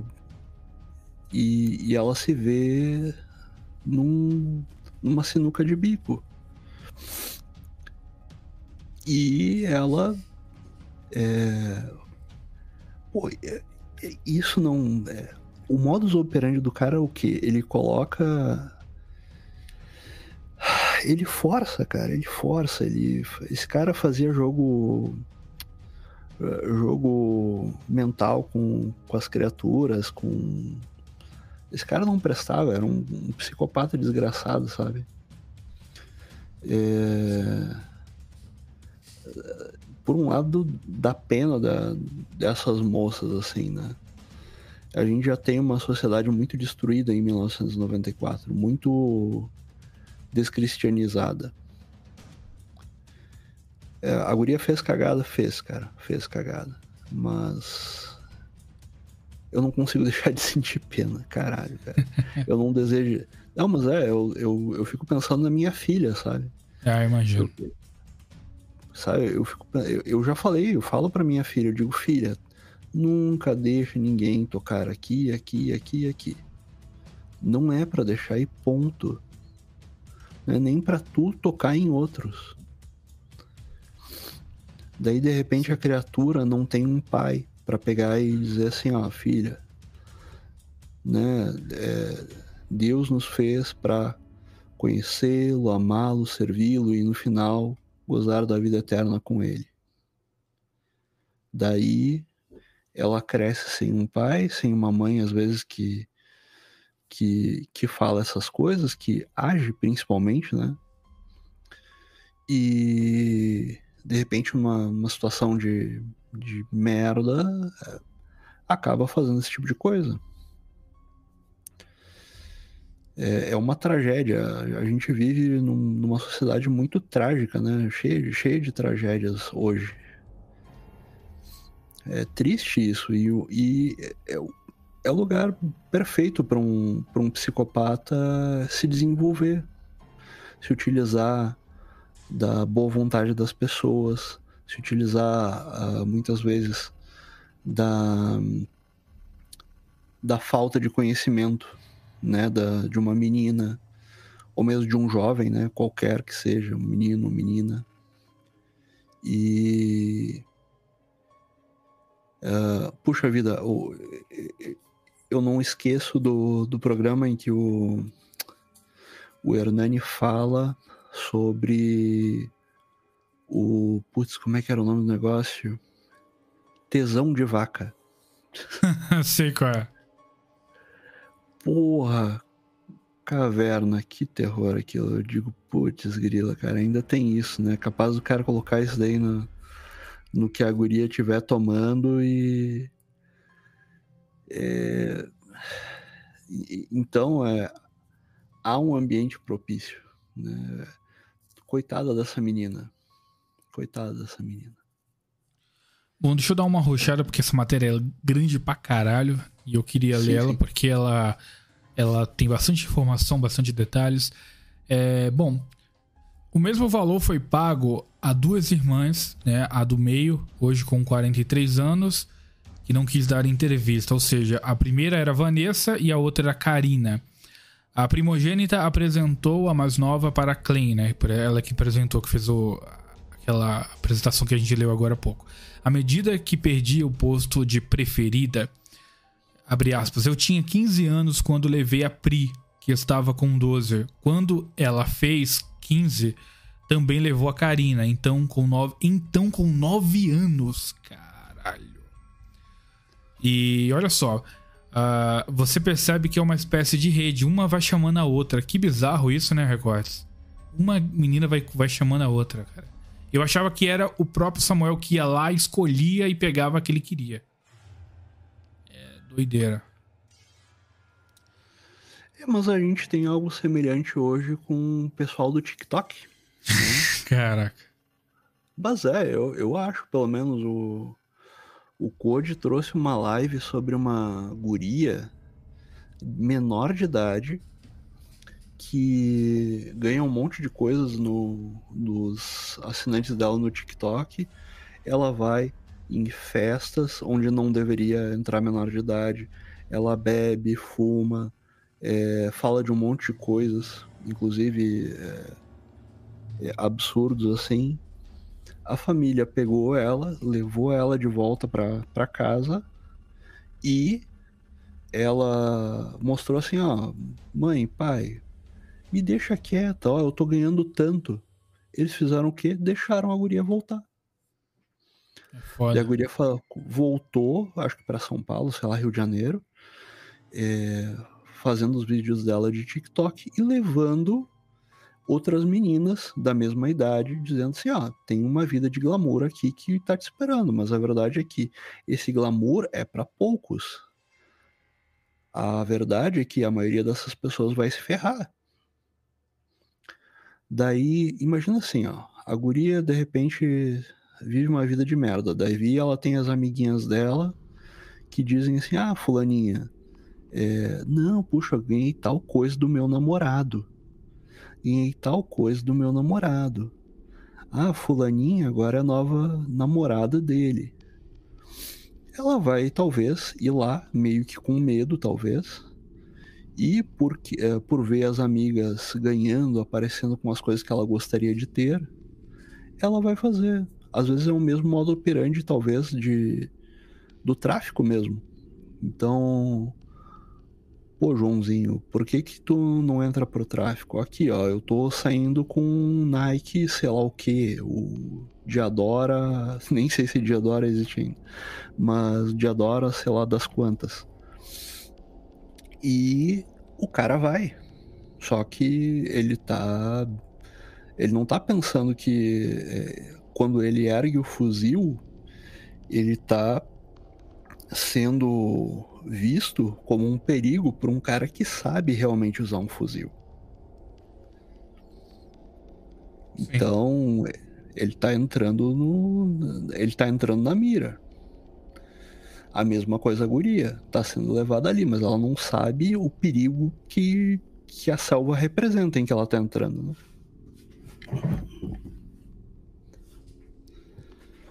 Bom, é... vamos lá. Ah, segundo as irmãs, a pirâmide era financiada pelo dono das Casas Bahia em troca de favores sexuais remunerados em dinheiro recebido na boca do caixa ou por vales de cestas básicas, brinquedos, eletrodomésticos e até carros, caralho. Olha só que loucura, abre aspas. Na primeira vez fiquei com medo, mas saí contente. Ganhei um tênis. Relata a caçula. A menina loura de cabelos longos e olhos verdes passaria a bater ponto semanalmente no escritório do Klein, onde também diz ter tido sua iniciação sexual. Ela também conta que deixou de ir à escola e passou a consumir crack. Pegava grana uh, com ele e sumia de casa para não explicar de onde vinha o dinheiro. Quando ele me dava uma cesta básica, ela dizia que foi dada, ela dizia que foi dada por um tio de uma amiga. Ela aumentava os ganhos é, arregimentando colegas pobres do ABC Paulista e da Baixada Santista como Viu a prima. operandi? Exatamente. Como a prima, então com 11 anos. O tio vai te dar uma bicicleta, prometeu Klein. O Klein falava isso para elas. As duas primas apareceram em uma foto ao lado do empresário, deitados no deck de um iate em um passeio pelo Guarujá. As imagens foram apresentadas como provas em processo por danos morais ainda em curso contra o espólio de Samuel Klein e as Casas Bahia, além do testemunho da vítima em uma carta manuscrita e material colhido em uma ação criminal movida por outra menor. A ação civil de 2012 foi julgada improcedente na primeira e na segunda instâncias. Em 19 de março de 2019, a segunda Câmara de Direito Privado do Tribunal de Justiça de São Paulo negou o pedido de suspensão do curso do prazo pres prescricional pela impossibilidade do exercício de direito da ação da autora, alegada pelos advogados da vítima. Aspas, em uma batalha jurídica grande pelo, pela prescrição e pelo poder econômico do agressor, afirma Antônio Sérgio de Aquino, advogado da doméstica, que já atuou em outras cinco ações contra Klein, todas julgadas improcedentes por prescrição, dependendo da sensibilidade do juiz para nossa tese de incapacidade parcial, a vítima não teria levado tempo para procurar a justiça. Sugere tentativa de enriquecimento ilícito e, iti, e desculpa, litigância de má fé. É lamentável que a autora não hesite em conspurcar a memória de um empresário aplaudido em todo o país. O que, que isso quer dizer? Quer dizer que todas as vezes que havia uma denúncia de anos atrás, a justiça declarava como é, prescrevida, né? Havia prescrição do crime e que havia uma intenção de enriquecimento ilícito por parte das vítimas que queriam tirar não só a riqueza, como, como também a boa imagem de um empresário que era aplaudido em todo o país. O que, que você acha disso, Recortes? É que assim, ó, no Brasil existe a prescrição de. É, de. Tu, tu não, se eu não me engano, é cinco anos, né? Então, se tu tem uma, mesmo que tu tenha prova, tá? se tu pegou e ficou com aquela prova durante, durante cinco anos e não fez nada, tu não pode entrar né, em é, o litígio, né, que ele diz. Não pode exigir alguma coisa na justiça. Passou cinco anos, tu não pode. Na verdade, até cinco anos, dependendo do que tu tem, é, por tu ter deixado acontecer, a menos que tu tenha uma boa, um bom motivo para voltar, né, para te tocar naquele assunto e querer uma reparação, é, eles podem ver como uma questão de má fé. Então, o que, que eles acharam? Assim, ah, poxa, eles estão vindo dizendo que isso daqui aconteceu, mas eles estão vindo é, por uma fé, porque isso daqui deveria ter sido feito lá atrás. Então, passou, sei lá, a, a criatura. O crime, digamos que ocorreu em 2000. Então o cara morreu em 2014. Peraí, por que, que tu não veio antes? Por isso que é, eles estão dizendo assim: ah, mas isso daqui é má fé, tu tá querendo, na verdade, entrar.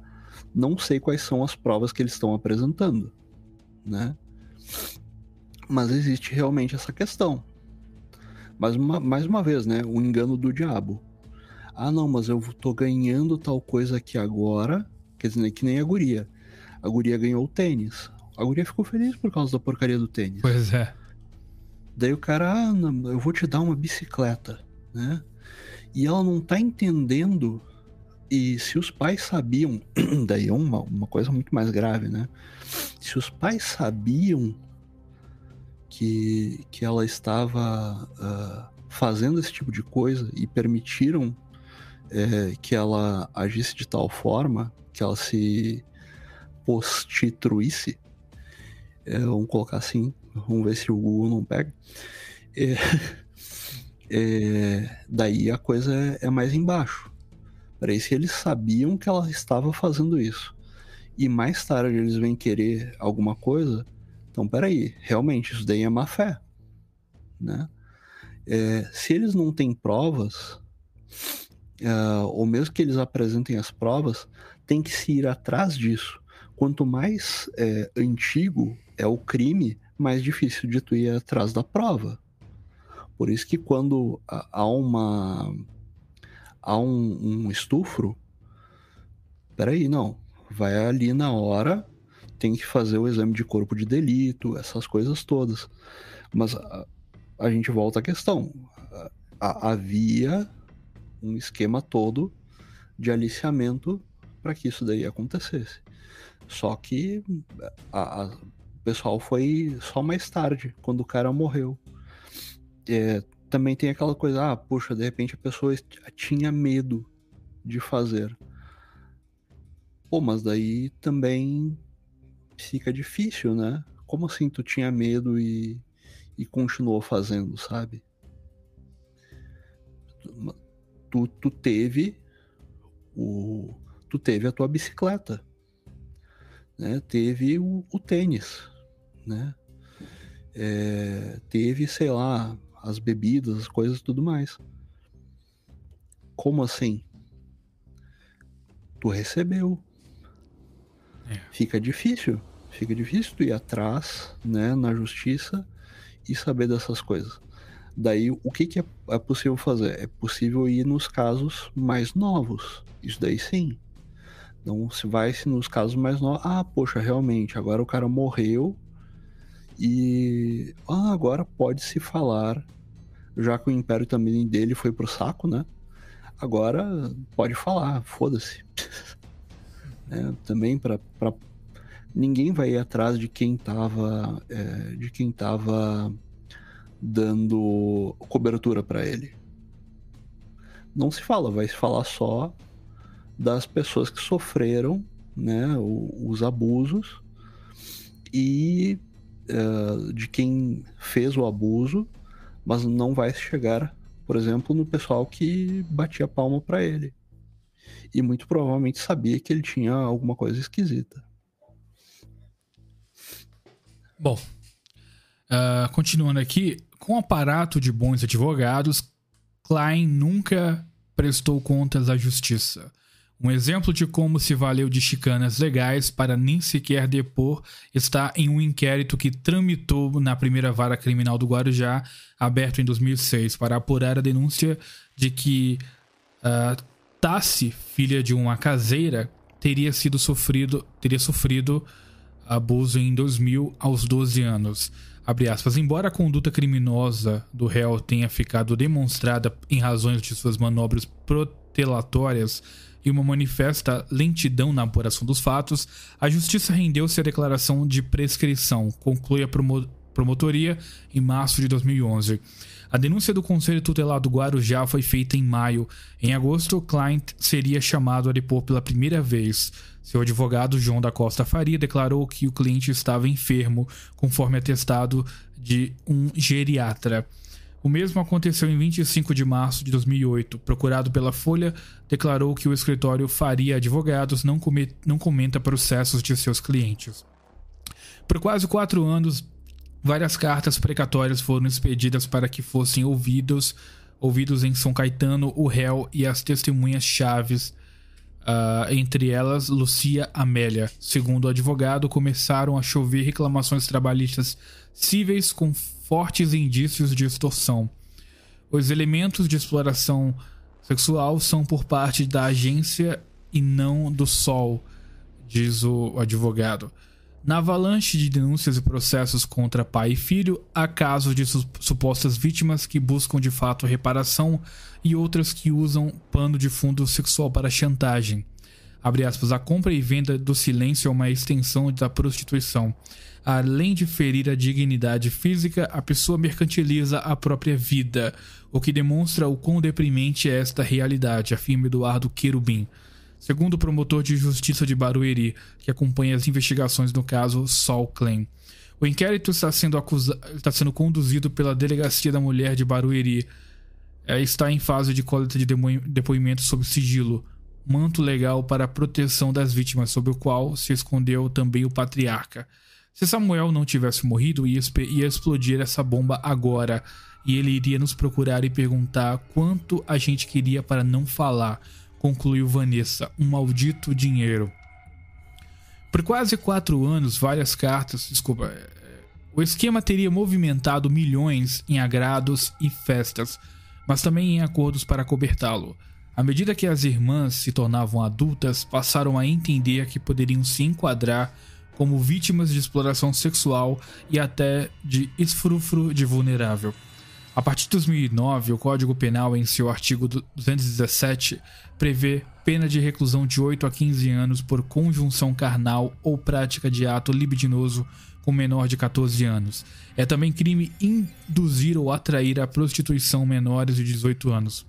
Quando eu comecei a visitar o Samuca, eu era uma criança que queria dinheiro para ah, para lanche da escola, recorda-se Vanessa, ao afirmar que só adulta é que se dera conta de que se relacionava com um cara que gostava de, de pessoas pequenas.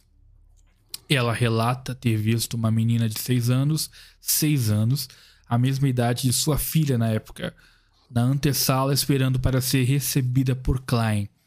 Abre aspas. Ela chegou a pedir para eu levar, ele chegou, desculpa, a pedir para levar minha filha adolescente.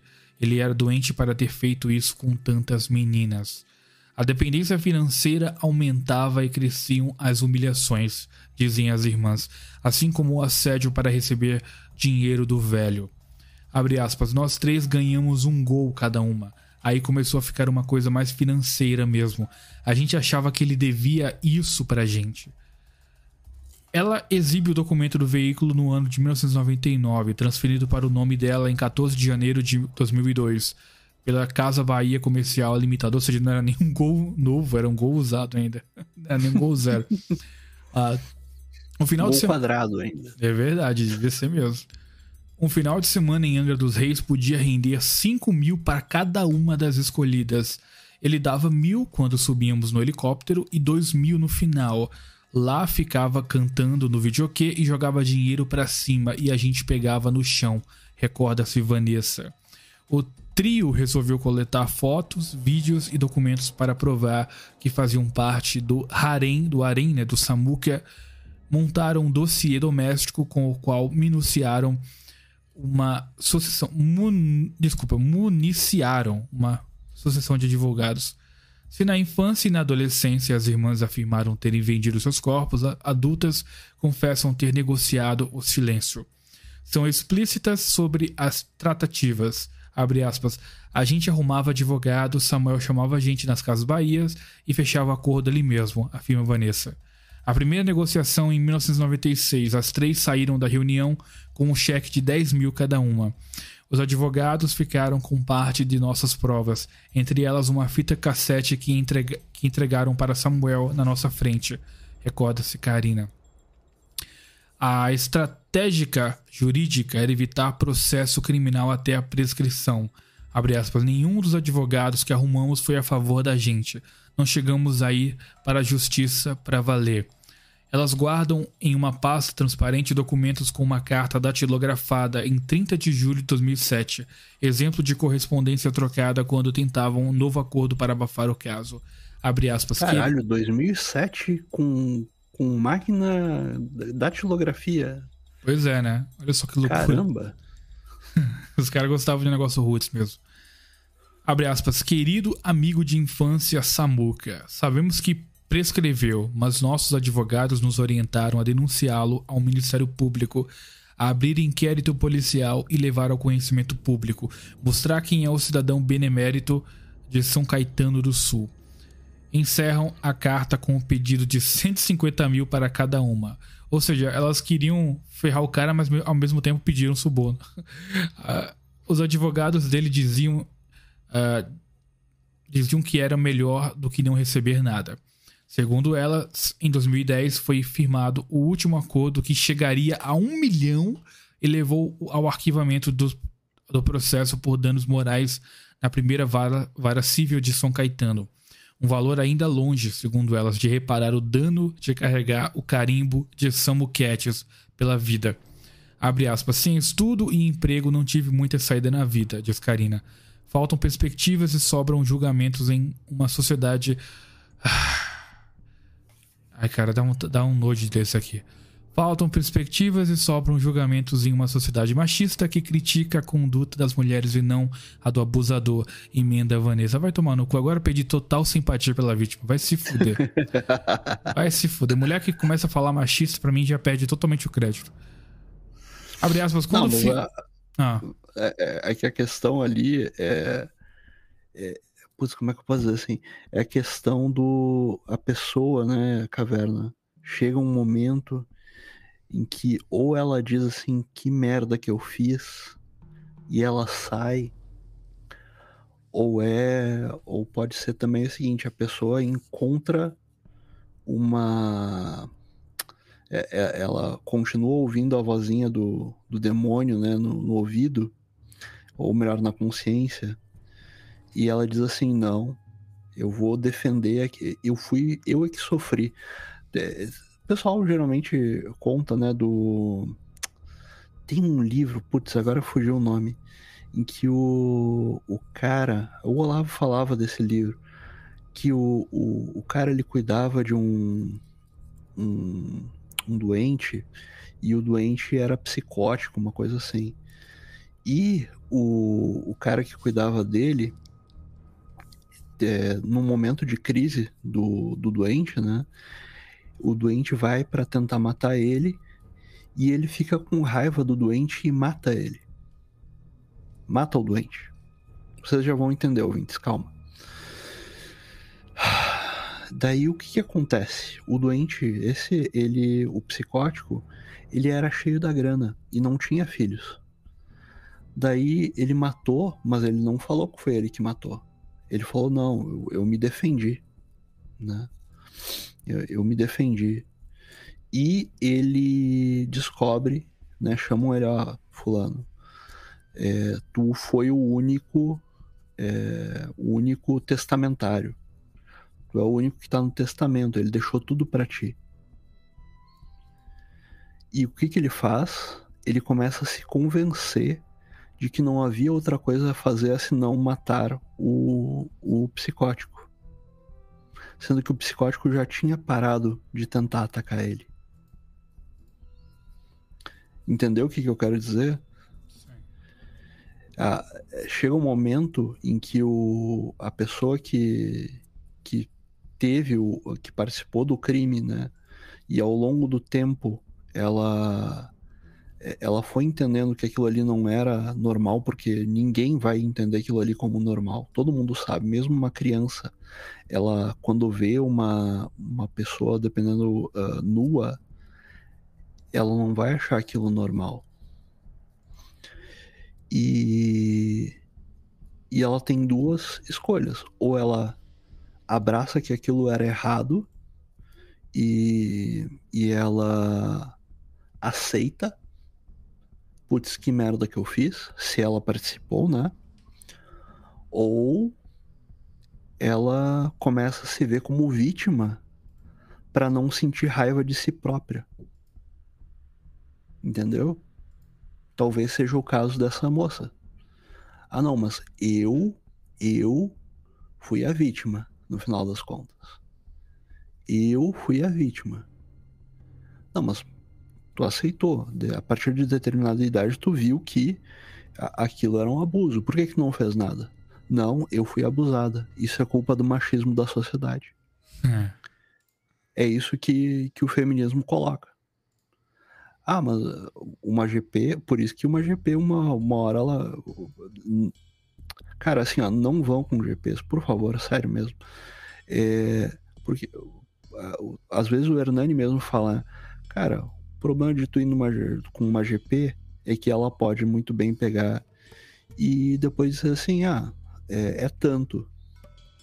Ah, não, mas tu tinha dito que era X, agora tu tá pedindo Y. Não, a GP pode fazer isso.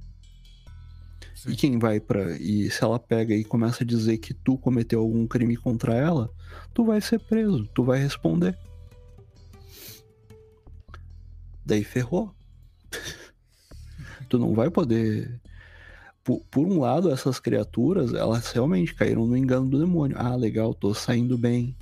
De repente ela vê, putz, cara, eu, olha, eu me dei, eu sofri tudo isso por tão pouco, por uma bosta de um tênis, por uma porcaria de uma bicicleta, por uma porcaria de uma, uma, é, como é que é, uma, o- ah, agora me fugiu um, um, Carro? uma sacola, Ah. Uma cesta básica. Isso, uma cesta básica. E agora o que, que eu vou fazer? Não, eu sou vítima. Eu acho que foi isso que aconteceu. Sabe? É, é, é pior ainda? É. É cair mais ainda. É cair mais ainda. É se auto-enganar mais ainda. Porque no fundo essa pessoa sabe que ela tá fazendo uma cagada. No fundo, essa, essas criaturas aí, elas sabem que elas estão estão agindo de má fé. Mas elas estão olhando só para cá, só para para agora.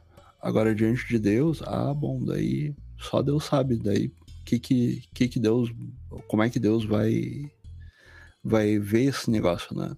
Uma coisa uma criança, agora outra coisa uma mulher que percebeu isso e quer tirar mais dinheiro do que isso daí, ao invés de pegar, baixar a cabeça. Deus, desculpa, fiz merda. Me dei por pouco. Foda isso. Daí realmente é difícil ter pena, mas ainda tenho, tenho um pouquinho de pena dela. Porque ela caiu mais ainda. vamos lá, vamos, vamos em frente. Vamos lá, é. Bom, aí pediu 150 mil e tal, depois pediu um milhão, aí foi mais X, mais três irmãs, também autora da ação coletiva, teriam recebido 243 mil cada uma, dos quais embolsaram 160 mil e pagaram 80, é, 83 mil em honorários advocatícios, conforme recibo de 10 de novembro de 2010. Pagaram 83 mil em advogado, vai se foder. Bom. Uh, esses, esses são os detalhes que a gente conseguiu apurar sobre o Samuel uh, Klein, mas tem ainda o bônus do filho dele, né? Vamos comentar aqui brevemente. O filho de Samuel Klein também ele é acusado.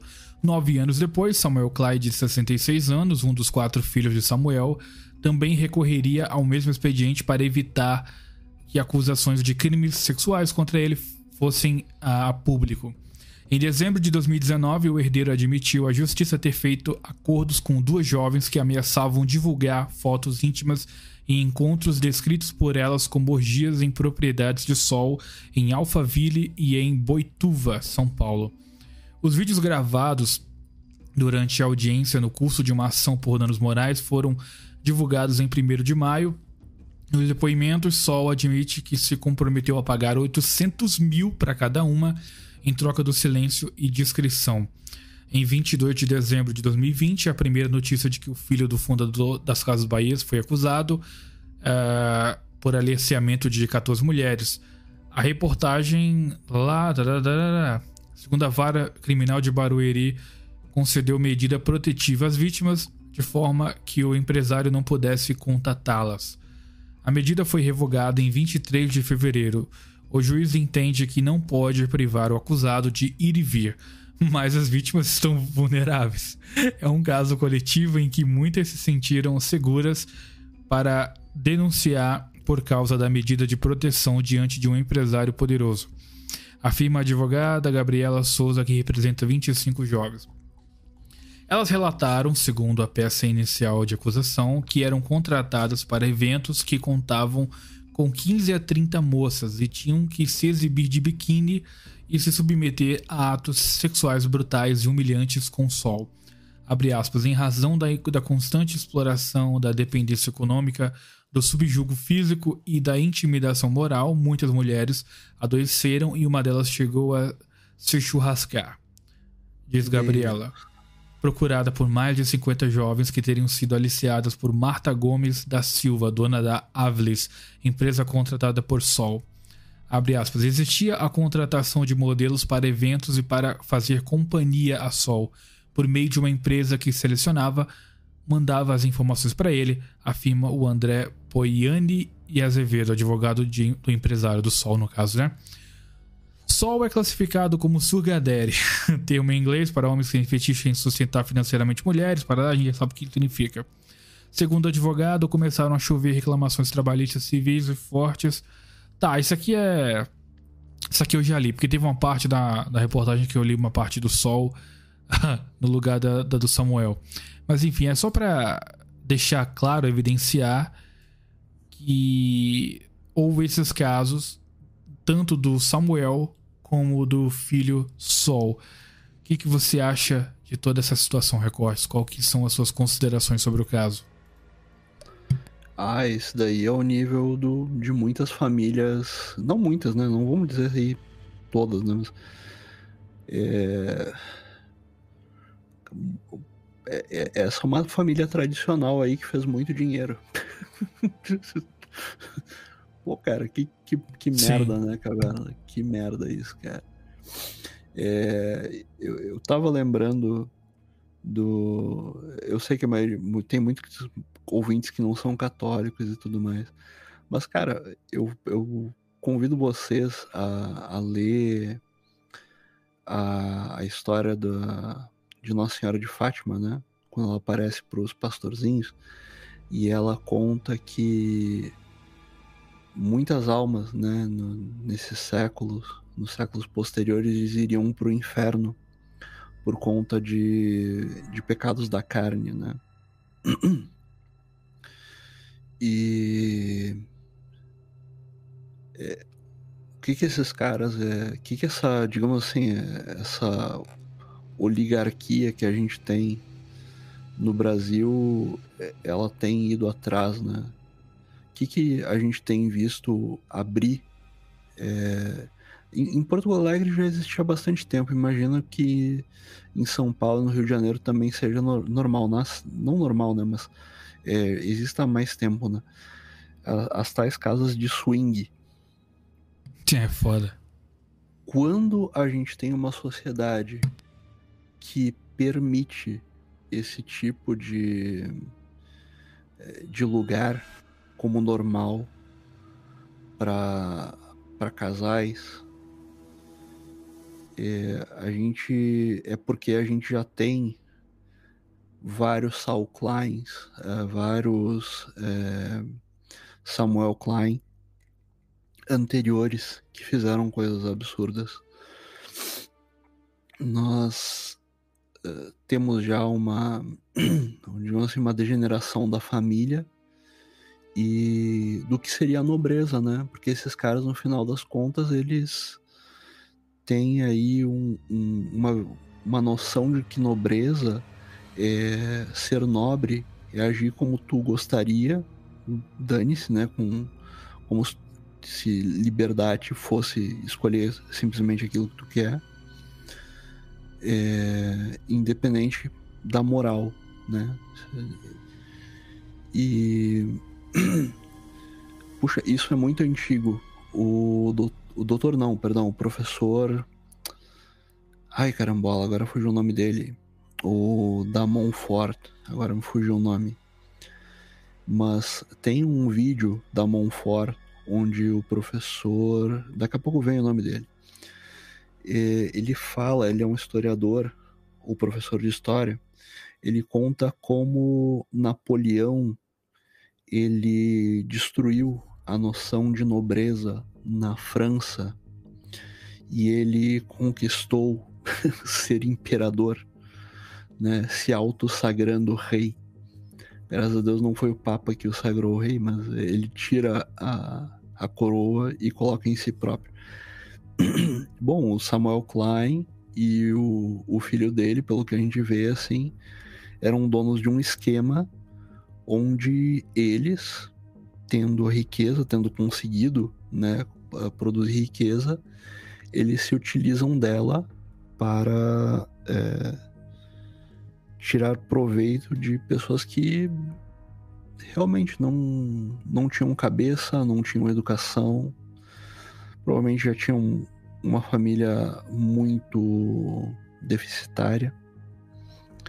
E mais tarde entram nessa de não, vamos ganhar uma grana com isso.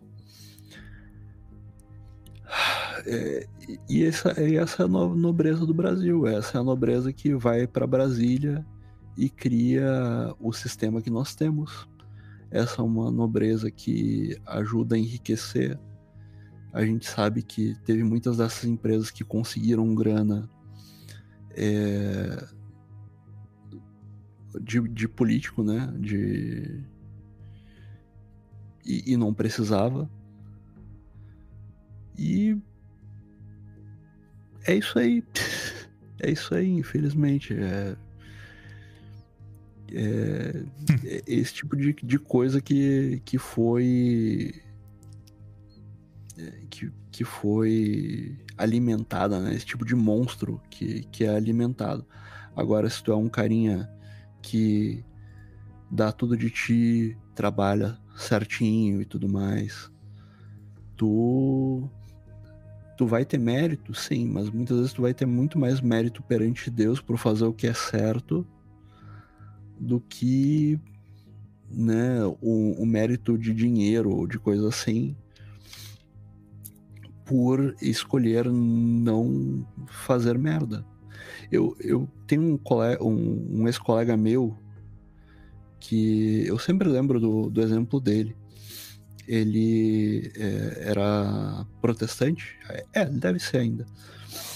E ele trabalhava numa empresa caverna em que o chefe dele dava, sem brincadeira, todo final de semana, ele dava vale presente de puteiro em Porto Alegre.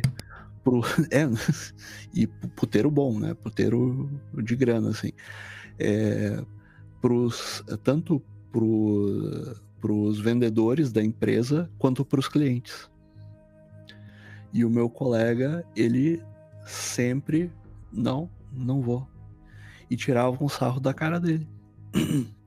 E ele, não, não vou. Até que ele conseguiu sair de lá e ir para um emprego é, na área dele que, que ele queria. E. Mas ele foi muito forte. E, o, e a empresa dele faturava muita grana. Puxa, essa empresa onde ele estava faturava muito grana. Bom, é, mais uma vez, esse é o nível que, de algumas empresas em que a, a moral foi jogada no lixo, né? O, o patrão levava, fazia questão de levar os funcionários. aqui, ó, vale 400, 500 pila no, no puteiro. Triste, triste. Mas é a nossa realidade. Foda, né, cara? É... Bom, é, é um caso bizarro, assim, de como você não conhece uh, os bastidores de uma empresa que você julga ser uma empresa correta, né? Eu achava a Casa Bahia uma empresa legal e tal, porque eu lembro que comprei bastante coisa da minha casa lá. Mas, enfim. Uh, Teve uma época que era bom comprar livro lá. É, livro nunca comprei, não. Bah, eles tinham umas promoções boas lá de Crônicas de Nárnia. Putz, teve uma época que, que era muito bom. bom, ouvintes, uh, esse foi mais um Na Boca do Crime. Eu só queria dar uns recados finais.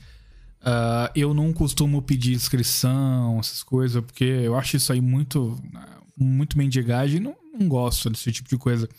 Mas eu tomei um strike no meu canal e aí eu vou ficar no limbo do YouTube por uma semana. E quando você não produz por uma semana, a galera meio que esquece que você existe. Então, se você escutou esse podcast e gostou uh, da nossa participação, né? Dá uma olhada nos nossos canais, o meu, no do Recortes também vai estar tudo na descrição. E se você entrar no meu canal agora, você vai encontrar outros vídeos sobre uh, outros crimes também. Eu e Recortes também já gravamos vários uh, ah, SOS, que é o programa de crimes lá do Homem das Cavernas do meu canal. E, enfim, já temos inclusive um programa bom gravado sobre crimes da Igreja Católica. Então, se você quiser conferir esse programa, é, dá uma passada lá que vocês vão gostar. Só que só vai sair semana que vem. enfim. Recortes, meu caro, faz aí o seu jabá, comenta do, da, da sua, sua campanha né, de arrecadação para ir pro, uh, pro pro evento do Evandro, né? Faz todo o seu jabá aí, irmão. Bom, primeiro, muito obrigado a todos. Eu consegui aí arrecadar 600 é, pila, paguei à vista, né? O Hernani e um ouvinte. Bom, não sei se eu, eu. Eu, falei o nome do ouvinte no meu Telegram, mas. Eu falei não, né? Eu coloquei lá. É, mas Pior que eu, depois eu fiquei pensando se ele gostaria que eu colocasse ou não, mas é, bom, é o Jefferson. Muito obrigado ao Hernani e ao Jefferson que vão uh, pagar a minha ida, né? Vão, vão conseguir isso daí. E agora vão, vão ficam 10 parcelas de 70 pila para pagar, né? Mais a, o, o custo da. Ah, o custo não, né? É, vou ter que me. É, me locomover, né, em Porto Alegre, enfim. Mas, putz, quem quiser, tem o meu apoio coletivo e começa uma nova campanha para conseguir um notebook. Quero comprar um notebook novo, porque o meu agora foi pro saco mesmo, caverna. Agora ferrou. Putz, que merda, hein, cara. É, não, já, já tava há 12 anos, agora ele foi pro saco de verdade. E seria isso. Eu quero comprar um, um notebook novo. Não, não, não quero nada de demais, né? Ou também quem quiser doar um notebook. É, daí, sei lá, de repente mandar não, que é o MacBook, o MacBook Pro. não, não. Faço questão de um, um notebook normal. É, que eu não preciso muito, sabe? É, eu quero um, um notebook mais realmente para fazer live e para uh, para poder ir, né, pro porãozinho ali ou ir para cozinha, que daí é, eu não fico tão perto da parede aqui, já que é parede meia, né? Então fica mais fácil, é só por isso. Então, até o notebook usado, se alguém quiser doar, tamo aí. Ou doa ali no apoio coletivo, que é muito bem-vindo, tá? Muito obrigado a vocês. Bom. Finalmente, vou. Semana que vem é o, o evento do Evandro. Por favor, rezem por nós. Beleza. Bom, é isso, ouvintes. Muito obrigado por tudo. Fiquem com Deus e até a próxima. Até a próxima.